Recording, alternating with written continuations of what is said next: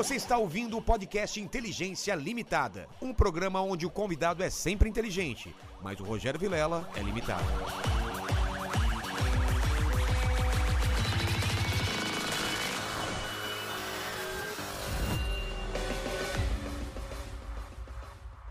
Olá, terráqueos, como é que você tá? Eu sou o Rogério Vilela e está começando mais um Inteligência Limitada. O programa onde a limitação da inteligência acontece somente por parte do apresentador que vos fala, porque sempre trago pessoas mais inteligentes, mais interessantes e com a vida muito mais legal do que a minha e do que a sua, não é, pequeno Max? Com toda certeza. Você está substituindo o seu irmão mais velho, o Mandíbula. O que, que aconteceu com Mandíbula? Ele tá de folga, né? Ah, achei que ele estava em operação. Não, não. Ele tá, tá, Tá bem, bem, tá bem, tá saudável. saudável, É. tá tratando a mandíbula. É. Exatamente. E antes de falar com o, o grande Saulo aqui, que a gente vai falar com o pessoal que tá nessa live, como que eles participam?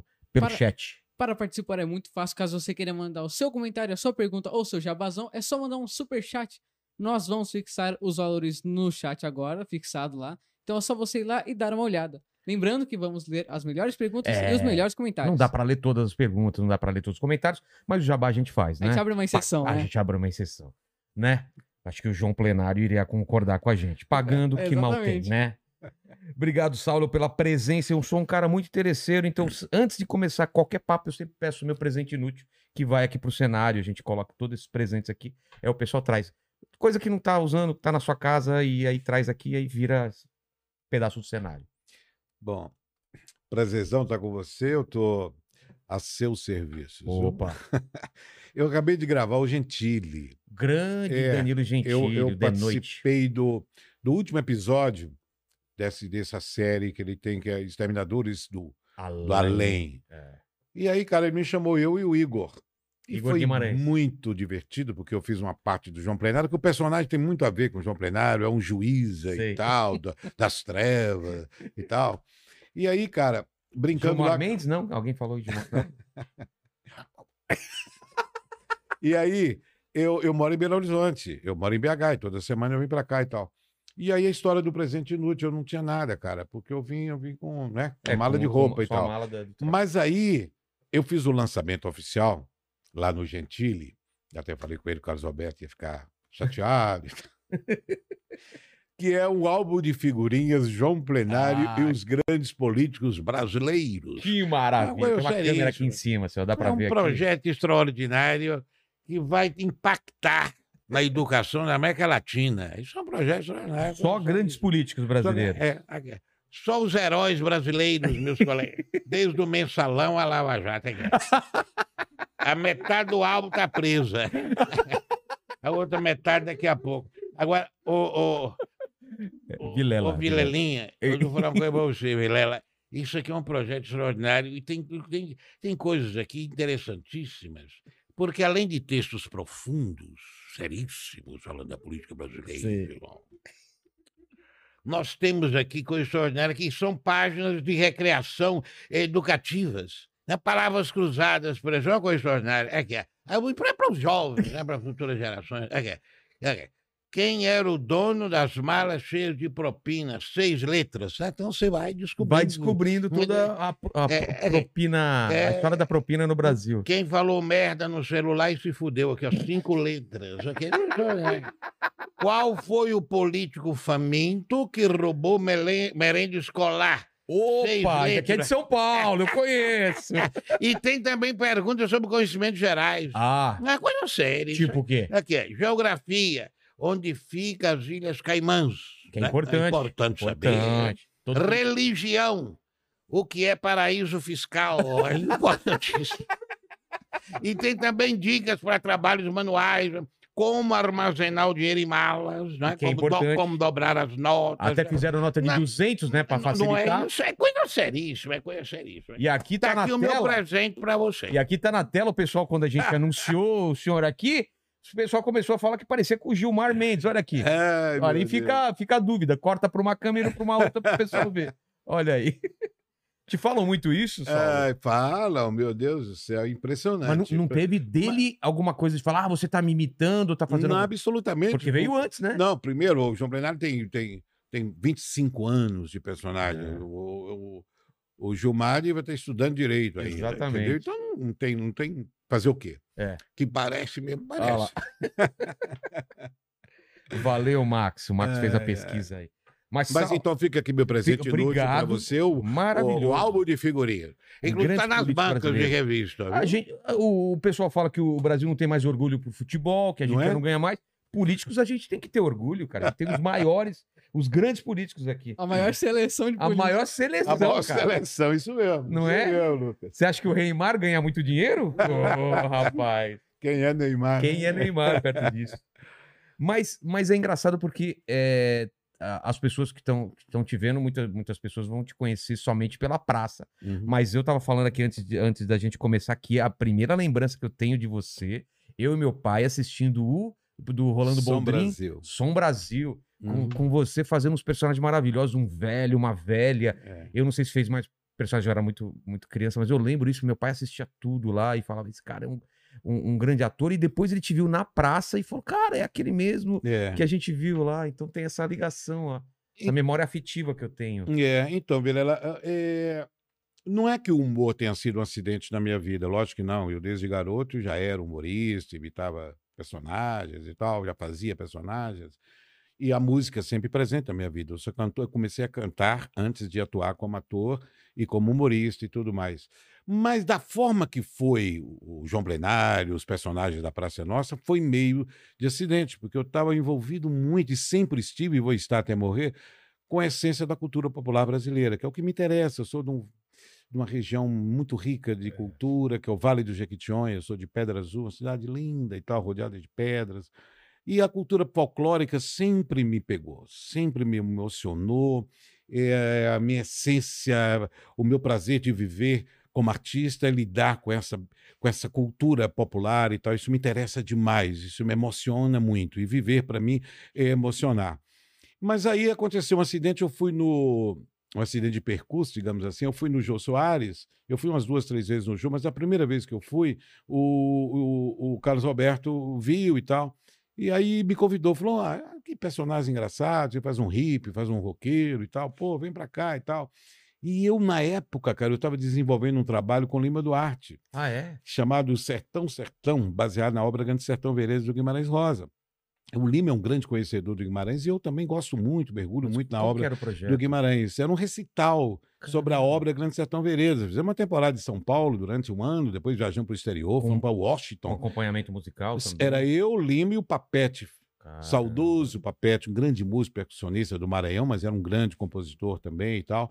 E nós três fizemos uma temporada aí, fomos para Washington, a Embaixada Brasileira, fizemos um show na Filadélfia, em Nova York e tal, apresentando a obra Grande Sertão Veredas como um recital. O Lima no palco um grande livro, assim, ia lendo e contracenando comigo, a gente falando os textos do, de Adorim, do Riobaldo e tal com a percussão e com a, a música do, do, do Papete, músicas ah, eh, regionais, evidentemente. E aí, cara, eu estava envolvido com isso e já apresentando um programa em Minas chamado Arrumação, que depois nós vamos falar sobre ele. É um projeto que existe há 30 anos na TV Cultura de Minas. Eu estava tão tava envolvido com isso, de corpo e alma e tal. De repente o Carlos Alberto, não, vem para a praça. Lógico, a praça, um programa super popular e tal. Eu falei, não, mas não é bem minha praia e tal. E deu uma enrolada nele, o tempo passou, ele tornava mandar o produtor me ligar. Você tinha eu- medo de meio desviar É, eu desviar, porque eu estava criando aquela coisa, né? Um público específico ali, aquela coisa da densa da cultura popular, que sempre é uma coisa que me emociona, que me encanta e tal. E aí ele foi insistindo, aí um belo dia, o Domazelli, um antigo produtor dele, falou: não, o cara quer, ele quer te conhecer, pô, quer bater um papo e tal. Eu falei, lógico, quem não quer conhecer o Carlos Alberto, não. Aí eu fui. Ah, não deu outra, porque ele é muito generoso, muito carismático e tal. Ele falou, Ele é uma "Cara, escada maravilhosa, uma né? escada maravilhosa e tal. E na época, eu era novinho, eu cheguei na praça com 30, 30 anos de idade. Caramba! É, eu era o mais novo, era Que que era mascote. isso, mais ou menos? Isso foi em 90, antes de 90. 90 um pouco, é, é, final de- dos anos 80.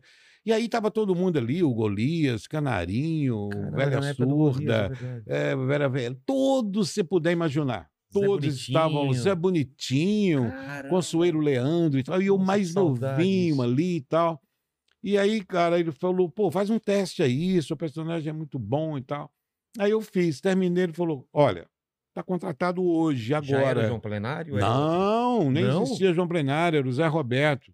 Era um hippie que eu fazia, um riponga, zen, só uma barata. É o seguinte, bicho, que doideira estar aqui com você, Vilela.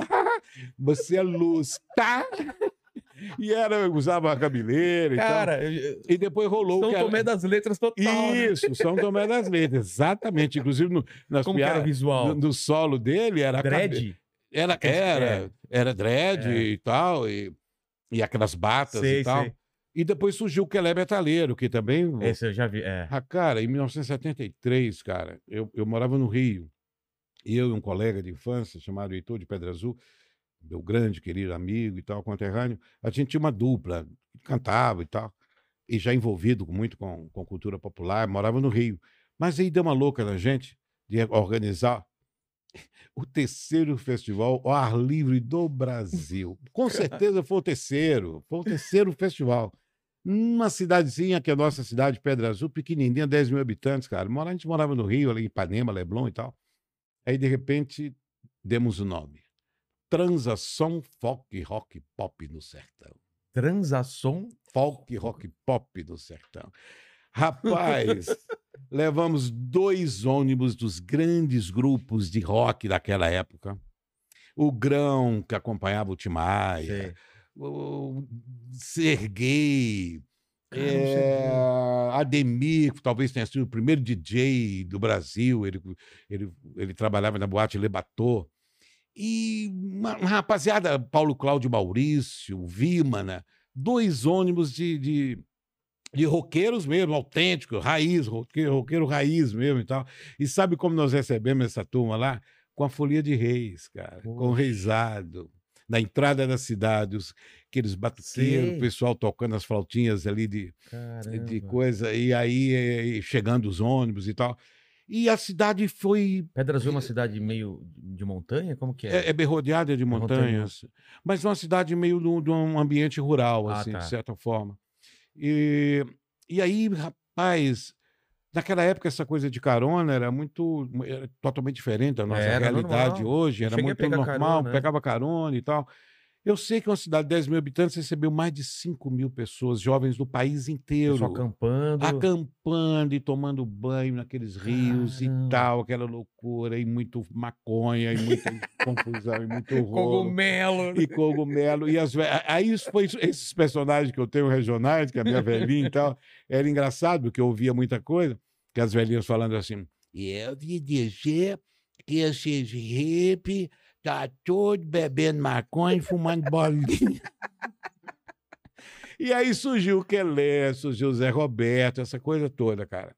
E aí foi com esses personagens que eu comecei na praça. Aí depois de uns quatro, cinco Mas, anos. mas quando você começou já de cara, você sentiu uma diferença? Assim, você estava fazendo uma coisa regional, uma coisa. É, e já, já, já viu uma diferença Ah, nas ruas, assim? Ah, foi, uma explosão muito É. grande, porque é um programa muito popular. É, naquela né? época mais ainda. E era mais, né? Tinha muito É, mais não, audiência. ho- hoje- Tinha mais televisão É, ligada. Essa né? coisa de audiência é uma coisa im- im- impressionante. É que hoje porque hoje, menos 13, 15 pontos é, um É. absurdo. Naquela época era 50. Então, eu não consigo 40. imaginar isso. 40 pontos. Caramba. Era uma coisa absurda. Era E- quase. Era É. metade, por exemplo, das pessoas estavam assistindo. Por aí. 50. É? Exatamente. Caramba. Então era incrível. E aí eu fiquei muito conhecido e tal. E, sem dúvida alguma, é uma coisa muito prazerosa, né? Meu trabalho, eu é. viajei muito por conta disso e tal, mesmo, inclusive, mesmo com, com música, trabalhando com música, mas os personagens começaram a ficar muito reconhecidos e tal. E aí, um belo dia, já no meu programa, que é o programa Arrumação, é um programa que existe na Rede Minas, que é uma revista cultural.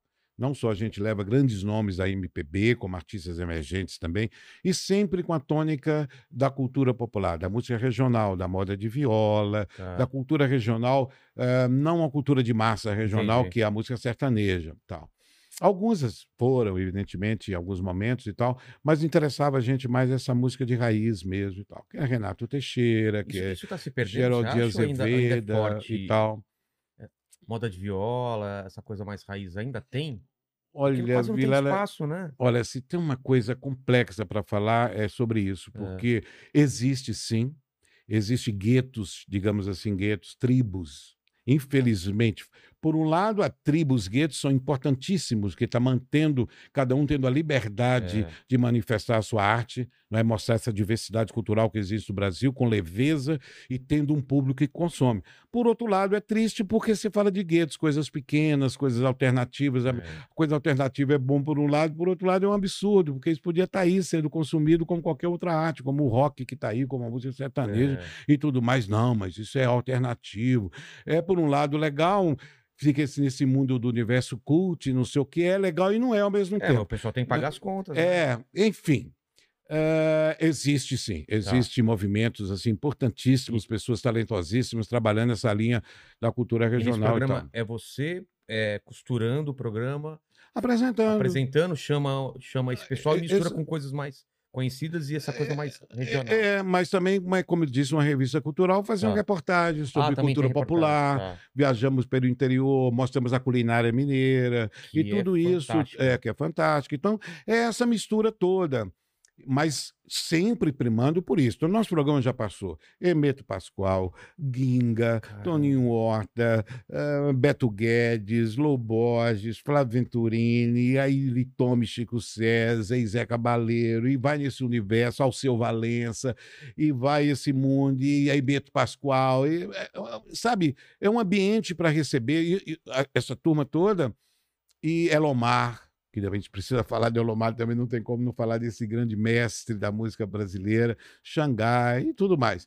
Então, aí apresentando esse programa, eu. Quem estava falando mesmo? Eu estava falando desse programa, eu fui lá para falar desse programa, porque falei, eu citei o arrumação, não sei porquê. É, eu- ele tava falando que ao mesmo tempo. Ah, ao mesmo tempo que você tava com essa fama do, do, de estar. É, no- é, é, você- exatamente. Você, você tava também com A- arrumação. é, apresentando a arrumação, essa coisa toda e tal. Então, isso ficou. contrabalanceando. foi contrabalanceando e tal, e eu fiquei em paz.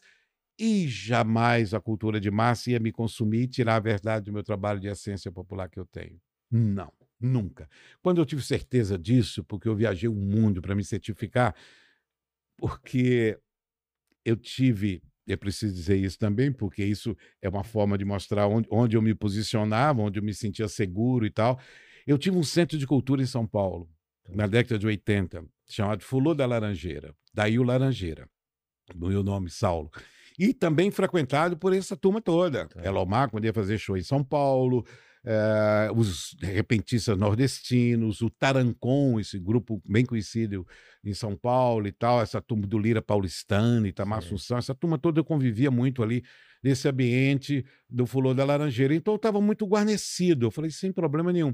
E foi ótimo, porque aí eu tive a oportunidade de, depois de um tempo, ah, ter a ideia de fazer um, um político que enrolava, que não dizia nada com nada, que era um populista e tal, um cara de pau, cínico, essa coisa toda, que é o João Plenário, careteiro e tal.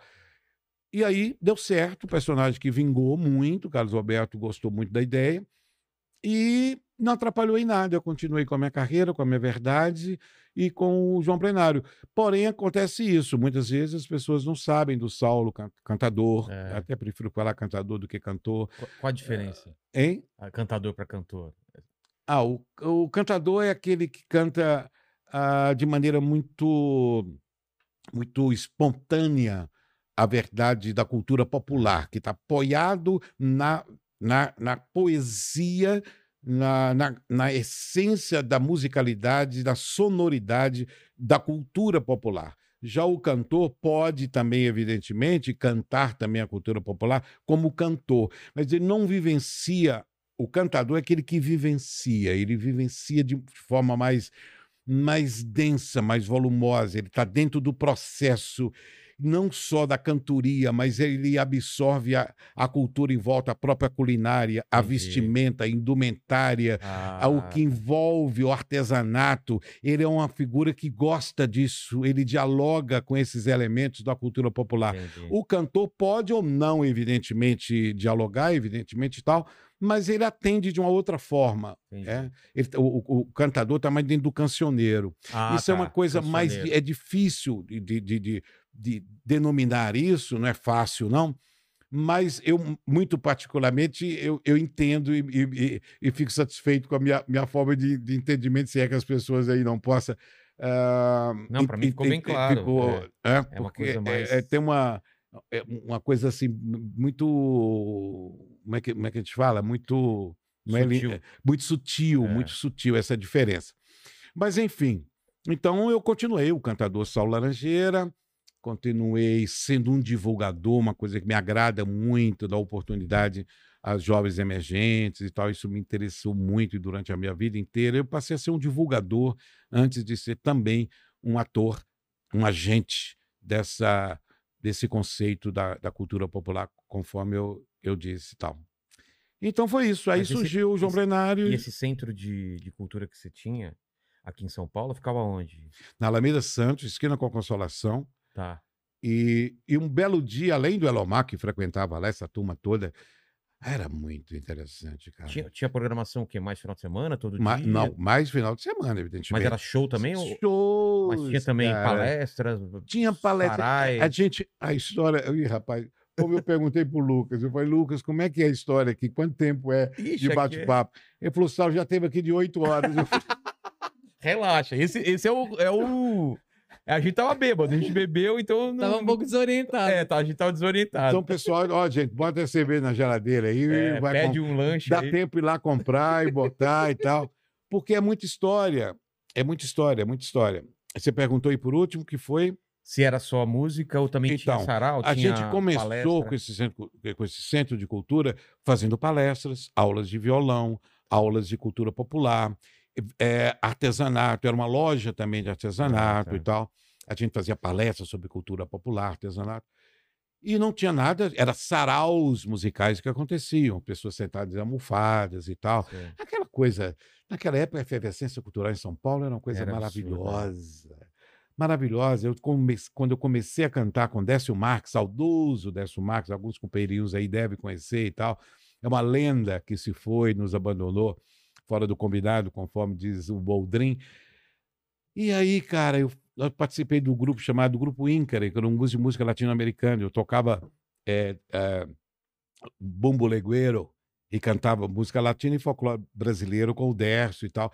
A gente ia para PUC, para GV, para USP, fazia três, quatro shows assim no dia, de tanto que o pessoal envolvia e consumia e tudo mais. Era, era, era uma festa a cultura popular brasileira. A cultura, a cultura popular não, a cultura em si. É, tava né? acontecendo muita Tava acontecendo coisa, com né? muita força e tudo mais. E aí eu sei que a gente começou com esse projeto, aí um belo dia o pessoal na minha cabeça, pô, fazer um boteco aqui, cara, são era, era, um, era um, um sobrado, tinha É. três, quatro salas, faz aqui um, um barzinho, cara, vai acontecer, um café e tal. Não, que isso, cara. Pô, eu, eu gosto de tomar umas pingas, porque eu tal, eu bebia para danar e tal, sou mineiro, Vale É. de imagina, conheço pinga, era uma madeira com oito anos de idade. Aí, cara, não, não vamos misturar as coisas, não, que é cultura, para com isso e tal. Aí, um belo dia, eu estava com meu irmão, meu querido Tavinho Muniz, que até hoje está comigo, meu empresário e tudo mais, produtor. Aí a gente falou, cara, por que a gente não faz o seguinte? Coloca umas mesinhas, coloca o artesanato nas paredes, ficam tudo aí, as rendas do Nordeste, o artesanato do Vale de Jequitinhonha, que é conhecido hoje no mundo inteiro, que a gente deixa tudo bonitinho aqui e tal, bota as mesinhas e tal. De manhã cedo a gente levanta, coloca os vasos, as peças tudo em cima da mesa. À noite a gente retira, bota um palquinho, um tabladinho e tocamos uma viola e convidamos o Filó, grande Filó, ô Filó, paulista maravilhoso, irmão do Celso Machado, grande violo, violo- violonistas extraordinários, começaram a frequentar lá, o grupo Tarancon, o grupo Macuca, essa turma toda. E aí a gente começa a fazer um sonzinho à noite. Aí aconteceu, Vilela, à noite aconteceu. Depois de uma semana, a gente falava, vamos deixar botar as peças um pouquinho mais tarde. Pô, vamos dormir tudo bêbado, É. 5 horas da manhã. A gente coloca meio-dia, tá bom demais. Aí foi na terceira semana, ah, botar um pouquinho mais tarde, assim, às três horas. Depois de um mês, dois, cara, o que, que resultou? A gente pegou uma das salas, colocamos um vidro, ficou muito bonito e fizemos uma vitrine maravilhosa com artesanato. E aí começou a funcionar o bar exatamente a partir das 18 horas. Tá. E aí era filas. Filas para entrar no bar. Da Alameda Santos. Filas e mais filas, e tal, aquela efervescência incrível. Foi o terceiro café de São Paulo. Era Café Que- Paris, Café Que, Bexiga, que ano que era É, isso? 80. Eu fui lá. Foi de, então, 70, devo e- ter foi de 75 a 85. 85. Por esses 10 anos. 75, 85. Imagina São Paulo É. nesse período. Então, aí de um belo dia aparece quem? Geraldo Vandré. Aparece Caramba. um dia lá. E aí ficou encantado com o lugar, não sei o quê, não é Foi que lá pra assistir alguma coisa? Foi, foi lá, passou aquele movimento e tal. De repente, não é que eu fiquei amigo do Vandré? Isso você não vai acreditar se eu te falar. Eu convivi um ano com o Vandré. Quase que diariamente. Caramba. Era uma fonte de inspiração das mais impressionantes. um maluco dar de um contexto, pedra. um contexto pro pessoal mais jovem, quem foi o Geraldo Vandré aí. Então, Geraldo Vandré faltou dos, da, da Do can- hino, né? da- do hino, da, uma época de que tinha que se mostrar resistência É. né, política na época, para não dizer que não falei das flores. E várias canções que são extraordinárias. Gente, vocês que querem. O, o, o, o Vandré, para mim, é, é- é um- é- foi com ele que eu aprendi a, a lidar com a emoção, Vilela. É o cantor da emoção. É. Aquela coisa dos gritos que ele dava, a maneira que ele colocava a voz, aquele jeito, a expressão dele, como saía a voz dele. Aquelas canções que são mantras, É. que são canções simplérrimas, com vamos duas, são duas, três notas. Não só a- a canção do Caminhando Cantando, que é É. duas notas, três quase, mas outras canções, eles são sempre mantras, assim. Então eu aprendi muito a cantar com esse jeitão, com essa emoção, a flor da pele que o Vandré tinha e tal. Ele vo- começou- voltou do exílio quando? Foi mais ou menos nesse período, nessa é, 70 mais ou menos e tal. Tá. Aí a gente ficou amigos e falou, Saulo, eu e mais um outros companheirinhos, Saldanha Rolim, que hoje é meu grande parceiro, grande amigo, que eu fui conhecer lá em Foz, de Iguaçu, ele falou, vamos para Foz, vamos ficar um mês em Foz, aí a gente faz um show, só vou fazer um show no Paraguai, em Puerto Stroza, naquela época. Hoje é não sei o que, Cabaleiro. Tá. Leque bem fronteira com a, a ponte ali da amizade, ali de Foz Sei. de Iguaçu. E aí, cara, a- o show se chamava Das Terras do Bem Virá. Ai, Vandré. a Ficamos um mês em Foz de Iguaçu, cara. Não é pra gente ensaiar. Pra que ensaiar o quê? Era pra beber, pra curtir. E os caras apaixonados com o Vandré. Ficamos num hotel maravilhoso, ensaiamos, tivemos uma casa pra gente ensaiar. Ficamos um mês. Eu, Ivo, um nordestino, um compositor maravilhoso, outro companheirinho de Melo, não sei se já viu falar nessa fera, com Não. um paulista também. Encontramos todos nós lá, o Saldanha, e aí ficou. Quando a gente voltou para São Paulo, aí eu convivi um bom tempo com o André.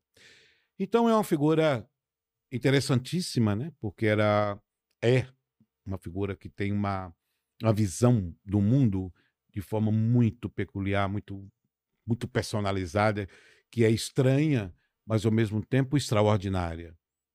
É muito interessante como ele- a leitura que ele faz do mundo, e principalmente como artista e tal, essa coisa do consumo da música, como, como é isso, vender arte e tal. Ele é, é muito complicado, é muito complicado e complexo a visão dele em relação a isso e tal. Eu sei que tivemos noites memoráveis. Imagina um papo do Vandré com Elomar Figueira de Melo, 5 horas da manhã, cada um numa vertente totalmente diferente, apesar de, de beberem na mesma fonte, que é da cultura popular, mas Elomar com um olhar diferente e o Vandré totalmente diferente. Eu fui muito privilegiado ter conseguido criar momentos assim apaixonantes que me ajudou muito a, a, a ver a arte e ver o mundo de forma muito diferenciada por conta de ter sido esses gênios, É. Né? Eu ainda novo, com 30 anos e tal, absorvendo tudo isso, foi muito bom para mim. O, o Geraldo Vandré, eu lembro muito pouco que era, eu era criança, mas meus pais falavam que ele foi torturado, que ele, ele, ele voltou diferente, né? Tinha esse papo, você conheceu ele mais assim? Você conheceu depois, né? Eu Não conheci esse- não depois. Olha, esse- tudo isso é muito lenda, sabe? É? É, essa coisa das Tomou choque, né? dessa, Sabe essas não, coisas? essas coisas não aconteceram dessa forma, não. Tá. Entendeu? Ele saiu, evidentemente, dentro de um contexto de exilado, ele saiu como exilado mesmo e tal, por conta da pressão que estava em cima dele e tal. Mas Por esse. conta das músicas, de serem. É, das, das, das canções que foram proibidas na época e tal. Mas esse, esse destempero. Mas você lembra, esse, né? desses- desses- lembro? desses Não, isso, rumores, tudo, né? é, isso tudo foi é muito. É um, é um, um folclore em cima É, dessa história. boatos que vão. boatos ficando. que vão ficando e tal, e como as pessoas não, não detectam onde está a verdade e tal, É. termina a coisa se perdendo. Mas essa leitura diferenciada que o Vandré começou a ter da arte dele, ou da arte no mundo, da arte no Brasil e tudo mais, foi por conta de, da leitura dele mesmo. É, Entende? Ele saiu, conheceu outras a, coisas. a famosa despirocada, É. que foi ele pra deu. onde? foi para o Chile, É. mas chegou aí também para Sibéria. Ah, é? É, ele, Que doideira, eu é, não sabia disso. ele saiu por aí Saiu e tal. mundo. saiu pelo mundo, mas fazendo, foi para Paris, gravou um livro, um disco belíssimo em Paris, que chama Das Terras do Bem Virá, com uma das obras mais Caramba. extraordinárias, que se chama Das Terras do Bem Virá. Esse disco está disponível, inclusive, É? no YouTube, se você procurar e tal. Belíssimo. Ele gravou em Paris, junto com o Marcelo do Quinteto Violado. Então, é, é um cara maravilhoso, maravilhoso. Hoje ele está na Paraíba, inclusive ele fez um show eh, memorável há, um ano- há dois anos atrás, antes da pandemia e tal, lá, lá na Paraíba, em João Pessoa. Mas essa coisa dele ver o mundo diferente foi coisa dele, sabe? Se foi droga, se foi bebida, se foi um destempero dele mesmo, uma coisa dele, não por conta Ah, de então. tortura, dessas É, coisas. falavam, nossa, ele tomou tanto choque que ele tá outra pessoa. Não. isso o cara não existe. rodou o mundo e veio com uma Não cabeça existe. totalmente Não diferente. né? O exílio dele foi como foi o que aconteceu com o Gil, O Chico, com o que né? aconteceu com o Chico, com É. o Caetano e tal. Cara, quanta entendeu? gente, Só né? que os caras voltaram com a cabeça que continuou dando É. prosseguimento, segmento àquela, àquele conceito de fazer Ele arte tá- é. e de vender a arte dele conforme eles entendiam que era interessante. Mas o Vandré não, falou, não, não entro mais nessa. Entendi. Não acredito, não acredito mais nisso. Vender música assim não me interessa. Ah, é? Ele entrou. Ah, entrou- é, o pensamento dele era Foi, conflitou. contra essa parte comercial. Essa parte comercial Caramba. conflitou com Caetano, conflitou com Gil, conflitou mesmo. E aí, para ele ficar inteiro, ele deu uma despirocada e falou: Isso mesmo, sou louco, tá bom. E vou viver Eu de sou louco. show. Tá, eu não vou nem viver de show, não. Ah, é? Não, não vivia de show. Eu não acredito, não queria mais cantar. Resolveu, não cantava mais, nada, nada disso. Que louco. Não cantava mais. Então ele falou: Eu sou louco. E aí todo mundo se é louco. Aí ele É, ele Tá. meio que assumiu, tá? assumiu, tá, eu sou louco. Você não é louco coisíssima nenhuma. Ele só, Só, que era um mundo tava- muito, só que é, um mundo muito particular, um mundo que a gente comentava com ele de vez em quando, "É, esse mundo que você fala não existe. Mas ele falou, como que não existe? Existe para mim, então existe. Pra ele funcionava. Fu- Funcionava, é utópico, deixa eu ser louco. Sim, mas ele não funciona falei, Que Tá, problema legal. seu, fique com a sua, fica com, a sua realidade, eu fico com a minha. Pois é, mas não pode. pode como se ele não tivesse pode? uma revelação. Como que não pode? É. É, o direito Se meu ser louco. pra, é pra é o mim. direito meu ser louco. É, querer, é o direito meu, o Boni, chegar para ele uma vez, que eu estava, inclusive, presente como grande amigo lá, convidando ele para fazer um puta do show no Maracanãzinho, entendeu? Que dá um rios de dinheiro para ele apresentar e tal. E ele esnobou, passou por cima, começou a falar coisas absurdas e tal. Os caras falaram: você está de brincadeira. Eu tô, não quero saber disso. Caramba. Entende? Então, tá errado? Não, quem Como é... tá errado? Quem vai dizer que tá certo ou quem tá errado nesse mundo? É. Quem está certo é quem, pô, quem quem está em contato com Deus. Esse é que é o certo, que absorve a vida com a beleza que tem, com o encantamento da vida. É essa pessoa que está certo. Como ele consegue isso? Cada um do seu jeito. É. Para mim, o certo é você sintonizar com a natureza, sintonizar com a essência da vida Consigo mesmo. e com Deus, seja o Deus que você acredite. Ele Para mim, é- é- no, no Deus dele. no Deus dele. Um Deus ele. Para mim, o viver bem é isso. Então, É. quem é certo ou errado nessa parada aí? Você vai dizer que hoje a humanidade está evoluindo? Conforme nós estamos vendo esses conflitos, É, essas tá tensões. difícil, né? É. Não, não tá. A humanidade não está dando certo, cara. Senão. Alguma coisa não- deu errado. Deu no- errado. No meio do caminho aí. Deu né? errado. Deu Toda a errado. tecnologia sabe? que. Maravilhosa. deveria- tem deveria coisa mais pra- fantástica do que a Você internet. imaginou que com a, com a pandemia a gente ia se juntar, todo mundo ia ficar Meu, melhor. Mas aí parece que, que aflorou o pior do ser humano, não é? ele, ele entrou na internet, meu É. amigo, não é para você entrar, não, é para você absorver, é para É. você utilizar ela como ferramenta, para você ir no conhecimento de ir é. no passado, de conhecer literatura e de voltar a fazer o que você quiser. Sabe, é você viajar. É você viajar nessa onda, cara. Depois você entrar. no-. Ele chegou e foi para dentro. É. Eu vou ficar aqui dentro. Não, sai, cara. com as minhas coisas. Minhas coisas. Não, você não está aí dentro, isso não existe. Isso é, isso é virtual, você não está É. vivendo um mundo virtual, vem para cá. Agora, utilize esse mundo virtual porque ele é fantástico. Claro. Entendeu? Então, essa coisa toda que está aí. Todo Lembra mundo... que na sua época você tinha que ir até um livro para adquirir conhecimento. Hoje, no seu computador, você consegue qualquer coisa. Que... Meu Deus. Quero entrar no Louvre, você consegue ver como que é o Louvre, Eu né? tudo, você tá nas suas mãos ali, cara, uma É. coisa extraordinária. Pô, você tá um dia que você fala, pô, você tá saudosista, cara, eu quero ouvir Elvis Qualquer Presley. música. Qualquer... Quero ouvir Elvis Presley agora. Antigamente você tinha que ouvir- ir numa loja, comprar um disco, Ligar para um amigo, É. você tem o Elvis, pô, comprava caríssimo LP, aquela confusão. Hoje você ouve Elvis, não, eu quero ver Frank Sinatra, eu quero É. Ver é. Beatles, eu quero ver não sei o quê, eu quero ver Jimi Hendrix. Não, eu quero ver agora uma coisa super atual também, está aqui na sua mão e tal. Então, cara, é isso aí. Eu acho que a humanidade tá tem que correr E, de atrás repente, dessa, o correr atrás dessa Vandré já evolução. tava naquela época muito mais evoluído do que a gente agora, Tem né? que correr atrás dessa evolução, É. cara, porque para a gente ter a capacidade, a inteligência humana de criar uma coisa dessa extraordinária, como é a internet, a gente não chegar junto, É. eu tenho a impressão que a, a ideia que eu tenho é que a internet chegou cedo, sabe? A gente não É, estava é- preparado. É, isso mesmo. É meio pré-histórico. A máquinas- internet chegar na pré-história. aqui, Como é que é mesmo? Não falo que as máquinas estão ficando inteligentes, É. a gente tá ficando mais burro, Mas né? burro. Hoje em dia eu não sei mais fazer conta. Antigamente tinha que fazer conta na- no lápis Não é? aqui, né? Hoje em dia eu não sei fazer conta, eu não decoro mais telefone de ninguém. A gente tá emburrecendo. É. A gente tá. Antigamente não tinha que pegar um guia e pra chegar numa rua a gente ia no guia. Hoje em dia você coloca lá no Waze e vai. Mas Você nem vai. sabe como chegou.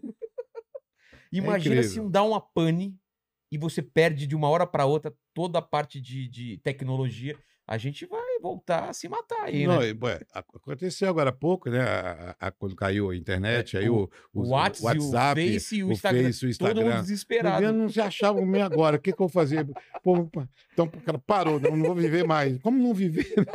O que, que eu faço? Gente, eu tenho que conversar com as Eu que pessoas. A pessoa tá ali, É, liga. aqui, ó. Vai lá, do lado. Não, a eu não- pessoa tá aqui, ela, ela manda eu um não WhatsApp. sei falar pessoalmente, como é mesmo? Como é que fala com ela? Eu não Tem que sei. ligar Eu pra uma sei- pessoa. Ah, você tá bom, cara?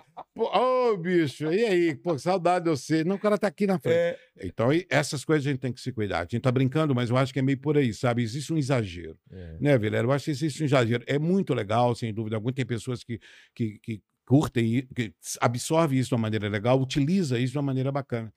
Mas eu acho que tem muita coisa a, a, a se ajustar. Com né? certeza. Essa com que é verdade. E você que passou por essa toda essa transformação assim, o que que você tá vendo assim de para arte? Quais são as novas perspectivas? Porque hoje a gente, que nem hoje, a gente tá fazendo um programa que antigamente era só numa televisão, Uhum. ao vivo, e que você pode transmitir para o mundo inteiro. E antigamente era impossível uma coisa Uhum. dessa. Hoje você pode lançar sua música sem depender de uma gravadora. E isso para Uhum. qualquer um livro sem depender de uma editora. Eu acho, Vilela, que é uma transição, sabe? A gente está passando por uma transição, uma adaptação a como consumir as coisas. Gente- Eu acho que leva-se um tempo ainda, sabe? De como avaliar isso. Por exemplo, por conta da pandemia, eu acho que vai ter uma corrida, de certa forma, à, à fonte da arte. Entende? As pessoas ficaram meio carentes É. e tal, até mesmo de ver seus ídolos de perto, as pessoas que gostam disso, né? Pessoas que precisam ver o ídolo de perto. Ah, falando quando voltar para valer, a galera vai É, estar sedenta para é, é, tá- cê- vai ter um período, acho, muito bom. Até mesmo, não só para os artistas de mídia mesmo, Sei. que já tem um público imenso e tudo mais, mas essa é uma dica que eu dou até para os artistas mais alternativos, onde eu me coloco de certa forma e tal. É um momento assim da gente usufruir um pouco dessa, dessa corrida ao pote ali, de, ai, a fonte da, da, da, da arte, assim, pô, tá carente as pessoas em busca da melodia, em busca de curtir a melodia da música, da poesia. Ah, E aí vai para o humor também, o cinema, o teatro, a dança, as manifestações, as expressões artísticas. Eu acho que durante um certo tempo vai ganhar um pouco com isso. Eu, isso é uma coisa muito minha, muito particular. Eu acho que as pessoas vão ter essa. Agora, depois eu não sei. É. Aí não me pergunta para mim o que que é daqui dois, três anos, aonde voltar de certa forma à normalidade, o que que vai vingar e tal. O que me estranha muito é a cultura de massas, que sempre existiu, evidentemente, mas ela é muito presente, é muito volumosa, cara. Ela arrebanha com muita grandiosidade, isso é muito assustador. Você tá Sabe a falando de- cultura, de- a cultura de massa, a cultura de massa que não tem de certa forma essência, Vilela. Sabe, a, a música in- industrializada Ah, de tá. certa forma que existe, que, que vem lá de fora de certa forma. Antigamente ela era é menor, muito fria. Era, era menor essa Ela- influência? eu acho que ela tinha mais qualidade. Ah, tá. Eu acho que tinha mais qualidade. E essa cultura de massa, eu, eu acho da forma que as pessoas absorvem, eu acho que é muito, muito grande, muito intensa. As pessoas se jogam muito, sabe? E, E descartam fácil também, né? e Da descartam, mesma exatamente. forma que elas absorvem, elas descartam, descartam e vai para outra coisa. Exatamente, é. por causa da falta de essência, É. falta de verdade, De né? falta de expressão, né? Eu sinto isso também. E aí eu acho que as pessoas fazem isso, assim, de consumir muito rápido essa coisa efêmera As e tal, duram muito que pouco. vão, vão durando muito pouco. E eu acho que as pessoas têm que aguçar a sua sensibilidade para. Porque, cara, para mim, o que é viver, Vilela? É emoção, cara. Se você não emocionar Claro. com seu filho, com a sua mulher, com a sua- o que está à sua volta, se você não se emocionar, o que- você Não não está que que vegetando. O que, resta? que resta se não se emocionar? É. E o que, que te provoca emoção? É a relação amorosa, amizade, entendeu? É a religiosidade, é a arte. Com é que te certeza. provoca emoção. Ser um quadro de pintura que você olha e fala, pô, me deu um, me deu um toque aqui, me deu um troço aqui, tá valendo. Emocionar é, É uma viver, música que te transporta para outro te momento. transporta é. para outro momento e tal. Então eu acho muito perigoso essa cultura de massa, tinha aquele medo de falar, pô, todo mundo vai ficar muito igual, sabe? Aí o que contenta, que eu disse há pouco, que é essa coisa das tribos, dos É. guetos, isso você Isso vê. Tem muito, é. É, isso tem. Isso é, para mim, eu acho isso maravilhoso. Essa- Sabe? Pessoas essa- resistentes. Não, eu gosto disso, é black music, é, isso, não sei o quê, é, é o regionalismo, é, os, as modas de viola, os caras que fecham ali, outros fecham no mundo do jazz, Essa é da vantagem, música é. instrumental sofisticada, do rock. no- Eu acho isso legal, sabe? Do samba, entendeu? Do- isso tudo É, Antigamente muito a legal. gente, a gente era obrigado a escutar o, o, o, o, o ler, o, o que a grande mídia dava pra gente. É. Hoje em dia você consegue procurar o que você quer. E muita gente se reúne com outros grupos. Ah, eu gosto desse tipo de música, eu gosto Né? desse tipo de moda. Vilela, e sair daquela coisa horrorosa que é quando você fala, cara, bullying, você não pode ouvir isso. É. Você é babaca, cara. Como é que você ouve? Uma... Que isso? Tem que ouvir isso, ouvir aquilo. Essa coisa de doutrinar. É, Isso, jovem, eu não posso. Eu falo, eu, eu fui de certa forma, cheguei um pouco esse período de falar, pô, mas eu gosto disso, pô, isso me faz chorar, eu emociona.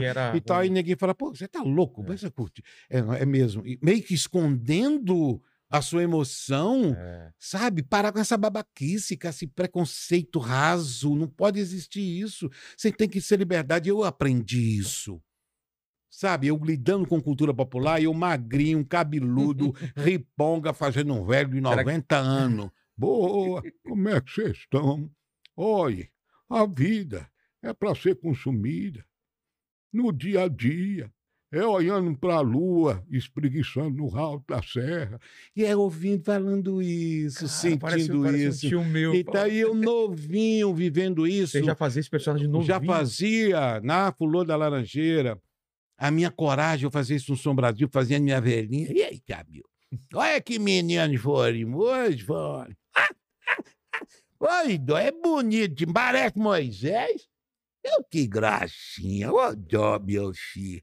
Meu amor, quem te botou quebrando olhado é uma mulher nos poderes de Deus. Ô, meu amor, não deixa o mundo se acabar, os rios tá tudo se acabando, os riachos informosos. Deixa não, minhas flores. E aí vai ela contando essas coisas, Caramba. levando as pessoas a se emocionar. É. Qual é a diferença? cantorias, isso me lembra aquelas cantorias Romaria, aquelas coisas que eu É. com meu, com meu pai, com minha mãe, com minha avó. Essa essência, o que é isso? E aí, o que é isso de menor de qualquer outro estilo de Não, arte? claro. De você mostrar uma Uma, uma, uma, don- ópera, uma, uma dondoca, uma, qual é a diferença de você mostrar uma, uma balzaquiana sofisticada de São Paulo, paulistana, uma velhinha, qual a diferença de ser humano? É. Mas para mim ter segurança de fazer isso, cara, não foi fácil. Não foi fácil por causa do, do, da- do preconceito. Ah, do preconceito. Do preconceito, isso é piegas, isso não sei o quê, pô, isso é uma arte menor, o cara fica imitando não sei o quê, pô, não tô imitando, tô vivenciando, É, claro. como qualquer outro ator ou atriz É. vivencia um personagem X que traduz isso. Aí eu falei, vou ficar abusado. Aí fui conhecer o mundo, cara. Fui para Barcelona, fui para Paris, fui para não sei aonde, fui para a cultura nativa, fui para o Peru, sabe? Viajei nessa, nessa parada mesmo, sabe? Para poder ver a essência disso e falar, não, fica seguro, cara. Segura no chifre do boi, vai embora, vai embora com seus fora? personagens. Eu vi essa essência, Que- essa beleza. fora eles, eles mantêm isso. Mantém é. isso com muita força. Eu fui na, em Barcelona, fui ver um- uma, uma dança flamenca numa casa de, de, família flamenca. Não aquela coisa O turista, entrava, e- não, o turista entrava, Ah, é? o turista entrava, mas tinha assim 10, 4, 10 20 cadeiras dentro Só? da casa, na sala da casa, Caramba. e os caras dançando ali, ganhavam o pão de cada dia, dançando de maneira verdadeira ali. Eu falei, vou atrás disso, e fui, Sim.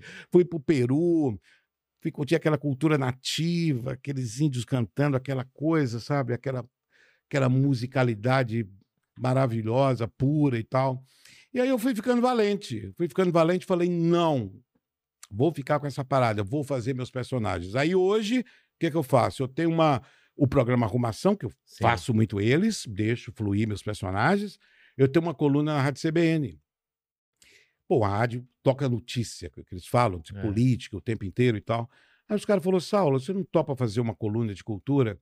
Onde você fale, dê algumas dicas culturais, alguma coisa e tal, e faz o que você quiser, cara. Declama poema, faz o que você achar que Caramba. deve, o que não deve, não sei o que e tal. O que, que eu faço? Todas as terças-feiras eu vou lá e declamo Cecília Meirelles, Guimarães Rosa, Cora Coralina, Clarice Lispector, e Pablo Neruda, e, e declamo, Nossa, e poesias filosóficas que me interessam muito, e falo, e, e faço minha veinha falando coisas lindas que eu colho da própria poesia e coloco ela para falar, coloco Zé da Silva para falar, Guimarães Rosa, e aí tô lá, Pô, queria ver. e tô feliz para danar. Eu queria ver Guimarães Tô Rosa na- feliz, na, na, na sua Porque eu voz. viajo nessas paradas mesmo, com muito prazer, com muito gosto. Toda semana eu tenho que escolher a poesia. Aí ela tem, puxa vida, mas não, essa não é, não é o momento para mim. Eu não estou sentindo isso. Ah, é? Essa, essa é hoje aí.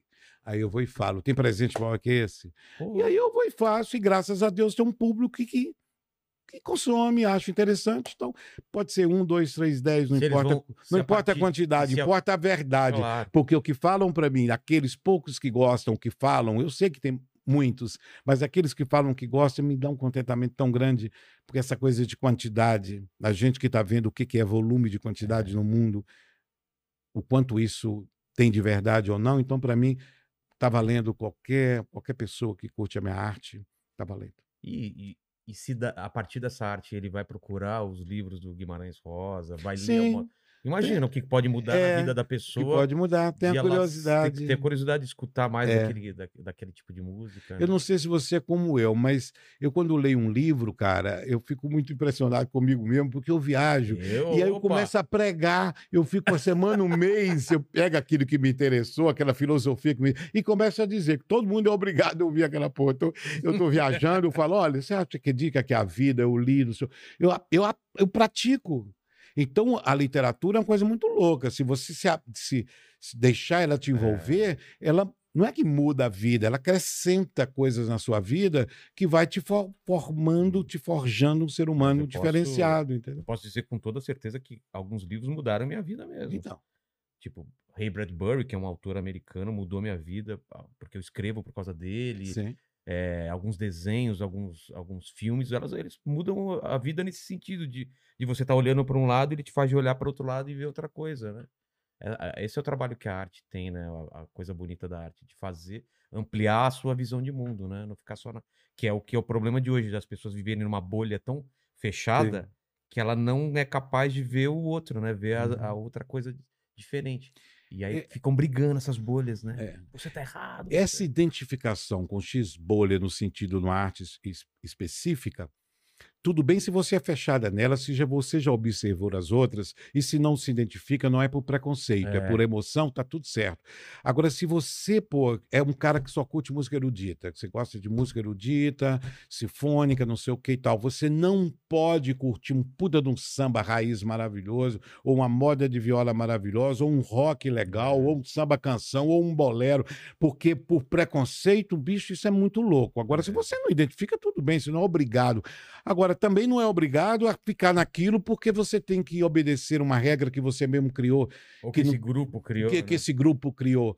Eu gosto muito, eu vou. é- Essa, se acontece comigo, eu falo, pode acontecer com qualquer um. Pô, tem coisas da, da música erudita que eu adoro. Eu sou capaz de ir, ouvir uma ópera, ouvir uma, uma, uma música, uma- um grande pianista tocando, e tá tudo certo. E depois ir curtir um, um pagode daqueles brabo, mais autêntico, que dói, que você não consegue ficar parado. Em São Luís tem um negócio maluco, cara, em São Luís do Maranhão.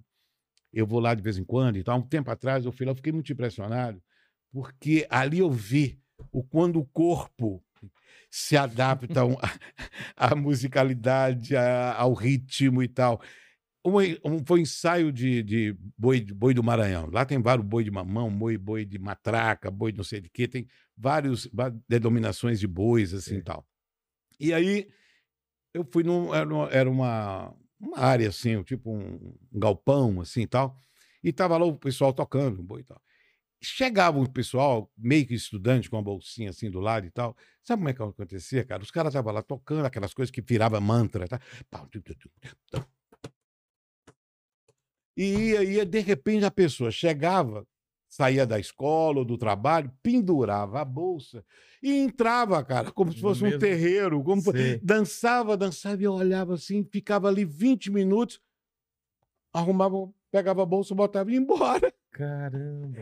E eu falei, não, não estou vendo isso, cara. Então, impressionante, as pessoas entravam, entrava no, no barato, curtia, como se fosse uma comida, que eles falaram, não, Sei. vou- agora eu vou comer uma coisa que eu gosto da minha terra, que eu me identifico com o sabor e tal, vou comer e vou embora. Era uma comida, era um alimento, aquele som, aquela melodia, aquilo me impressionou muito, sabe? Essa verdade, que, que mas a pessoa vive muito bem. Imagina uma pessoa que absorve isso dessa, dessa É. forma, cara, de pendurar a bolsa, dançar, dançar, soltar o corpo, mas dançar legal mesmo, soltar, piração mesmo, como se estivesse maluco, tivesse fumado todas. Não, tá sãozão lá, pá, pá, bota a bolsa e vai embora. Isso tudo me interessa muito eh, quando se trata de cultura popular. E é assim que a cultura popular me pega. É assim que ela me emociona, é assim que eu dou valor a um rabequeirozinho dos mais simples, lá do sertão, dos lados, boqueirão de serra, dos longes de Minas e do Brasil. Você vê lá um- aquela rabequinha, mas não- não é aquela história também de, sabe, absorver tudo só porque é folclore ali. Não, tem coisa que não tem, não tem, não tem Não, não tem toca, qualidade e tal. Ou não tem qualidade para mim, mas pode ter para o outro e tal. Você tem que ter essa liberdade. Porque senão fica aquela coisa de. eh, que eu fazia muito logo. Minha, minha arte sempre foi um pouco crítica, assim, quando eu fazia minha velhinha, que alguém chegava para ela ah, mas a senhora mora numa casinha de pau a pique, que coisinha mais linda, cheia de palha, oh, mas que lindo, olha, de pau a pique, de barro, olha os escorpiões passando, que coisa lá, que coisa, é iluminar a pobreza. Aí ela falava, não, meu filho, quando vem chuva aqui, dissolve isso a coisa que eu mais quero na vida é ter uma casinha de teia, para não molhar aqui dentro. Sabe? Fica romantizando. romantizando a miséria, É. cara. Não é por aí também. Entendo, entendo Entende? Não é isso. por aí. E a gente sabe que tem muito isso. Claro. Sabe? claro. Ai, que lindo, que barato e tal. É. Eu tenho uma piadinha do Zé Roberto, que é muito engraçado, que ele falava assim, chegava um cara, ele estava lá, curtindo e tal, não sei o quê. Aí ele chegou para a velhinha e falou, oi, oi ser, oi ser selvagem. Senhora sabe as horas. Aí a velhinha levantou o rabo da vaca. Meio-dia e trinta, meu filho. Bicho, que doideira. Que senhora louca, bicho. A senhora, com... a senhora tomou um chá de cogumelo. Que, que viagem. Senhora, você selvagem, como é que a senhora sabe as horas ouvindo, levantando o rabo da vaca? Eu levantando o rabo da vaca, eu vejo o relógio da igreja. é essa coisa de romantizar. Achando que ela nota, né? Ela é natural, ela vê pelo Cué, cué, cué, cué. É, Mas a é. gente falando isso de, de valorizar a arte, né? De não ter preconceito, eu vejo que muita gente tem preconceito com, com por exemplo, a Praça é Nossa, como se fosse um, um tipo de comédia menor, por, por ela, por ela durar tanto tempo na televisão, quanto é o contrário. Se ela dura tanto tempo, é porque ela tem um valor nela mesma e, e tem, um, tem muita gente, como meu pai, por exemplo, que consome, né? Não- você não acha que às vezes tem um preconceito com uma coisa por ser mais antiga ou ser mais nova, como se a coisa mais nova tivesse um valor ou uma coisa intelectual, né? Primeiro, o que é mais novo? É. O stand-up não é mais novo. Não é? Entendeu? de O que é mais novo é o produto, é a linguagem que esse cara é a usa. embalagem. a embalagem, porque nós estamos vivendo um mundo diferente. É. Então você vai falar de internet, vai falar de celular, vai brincar com isso. Primeiro, não tem nada novo. E eu acho isso casa um pouco nessa coisa da música que eu estou falando. Não existe, existe humor que você não identifica. E diz humor que não tem graça, Não é, que não é, é pobre, que não é engraçado para você. Pode até, para não sermos assim tão. Tem coisa que é quase unanimidade que é sem graça Sim. seja no stand-up, seja com humor de personagem.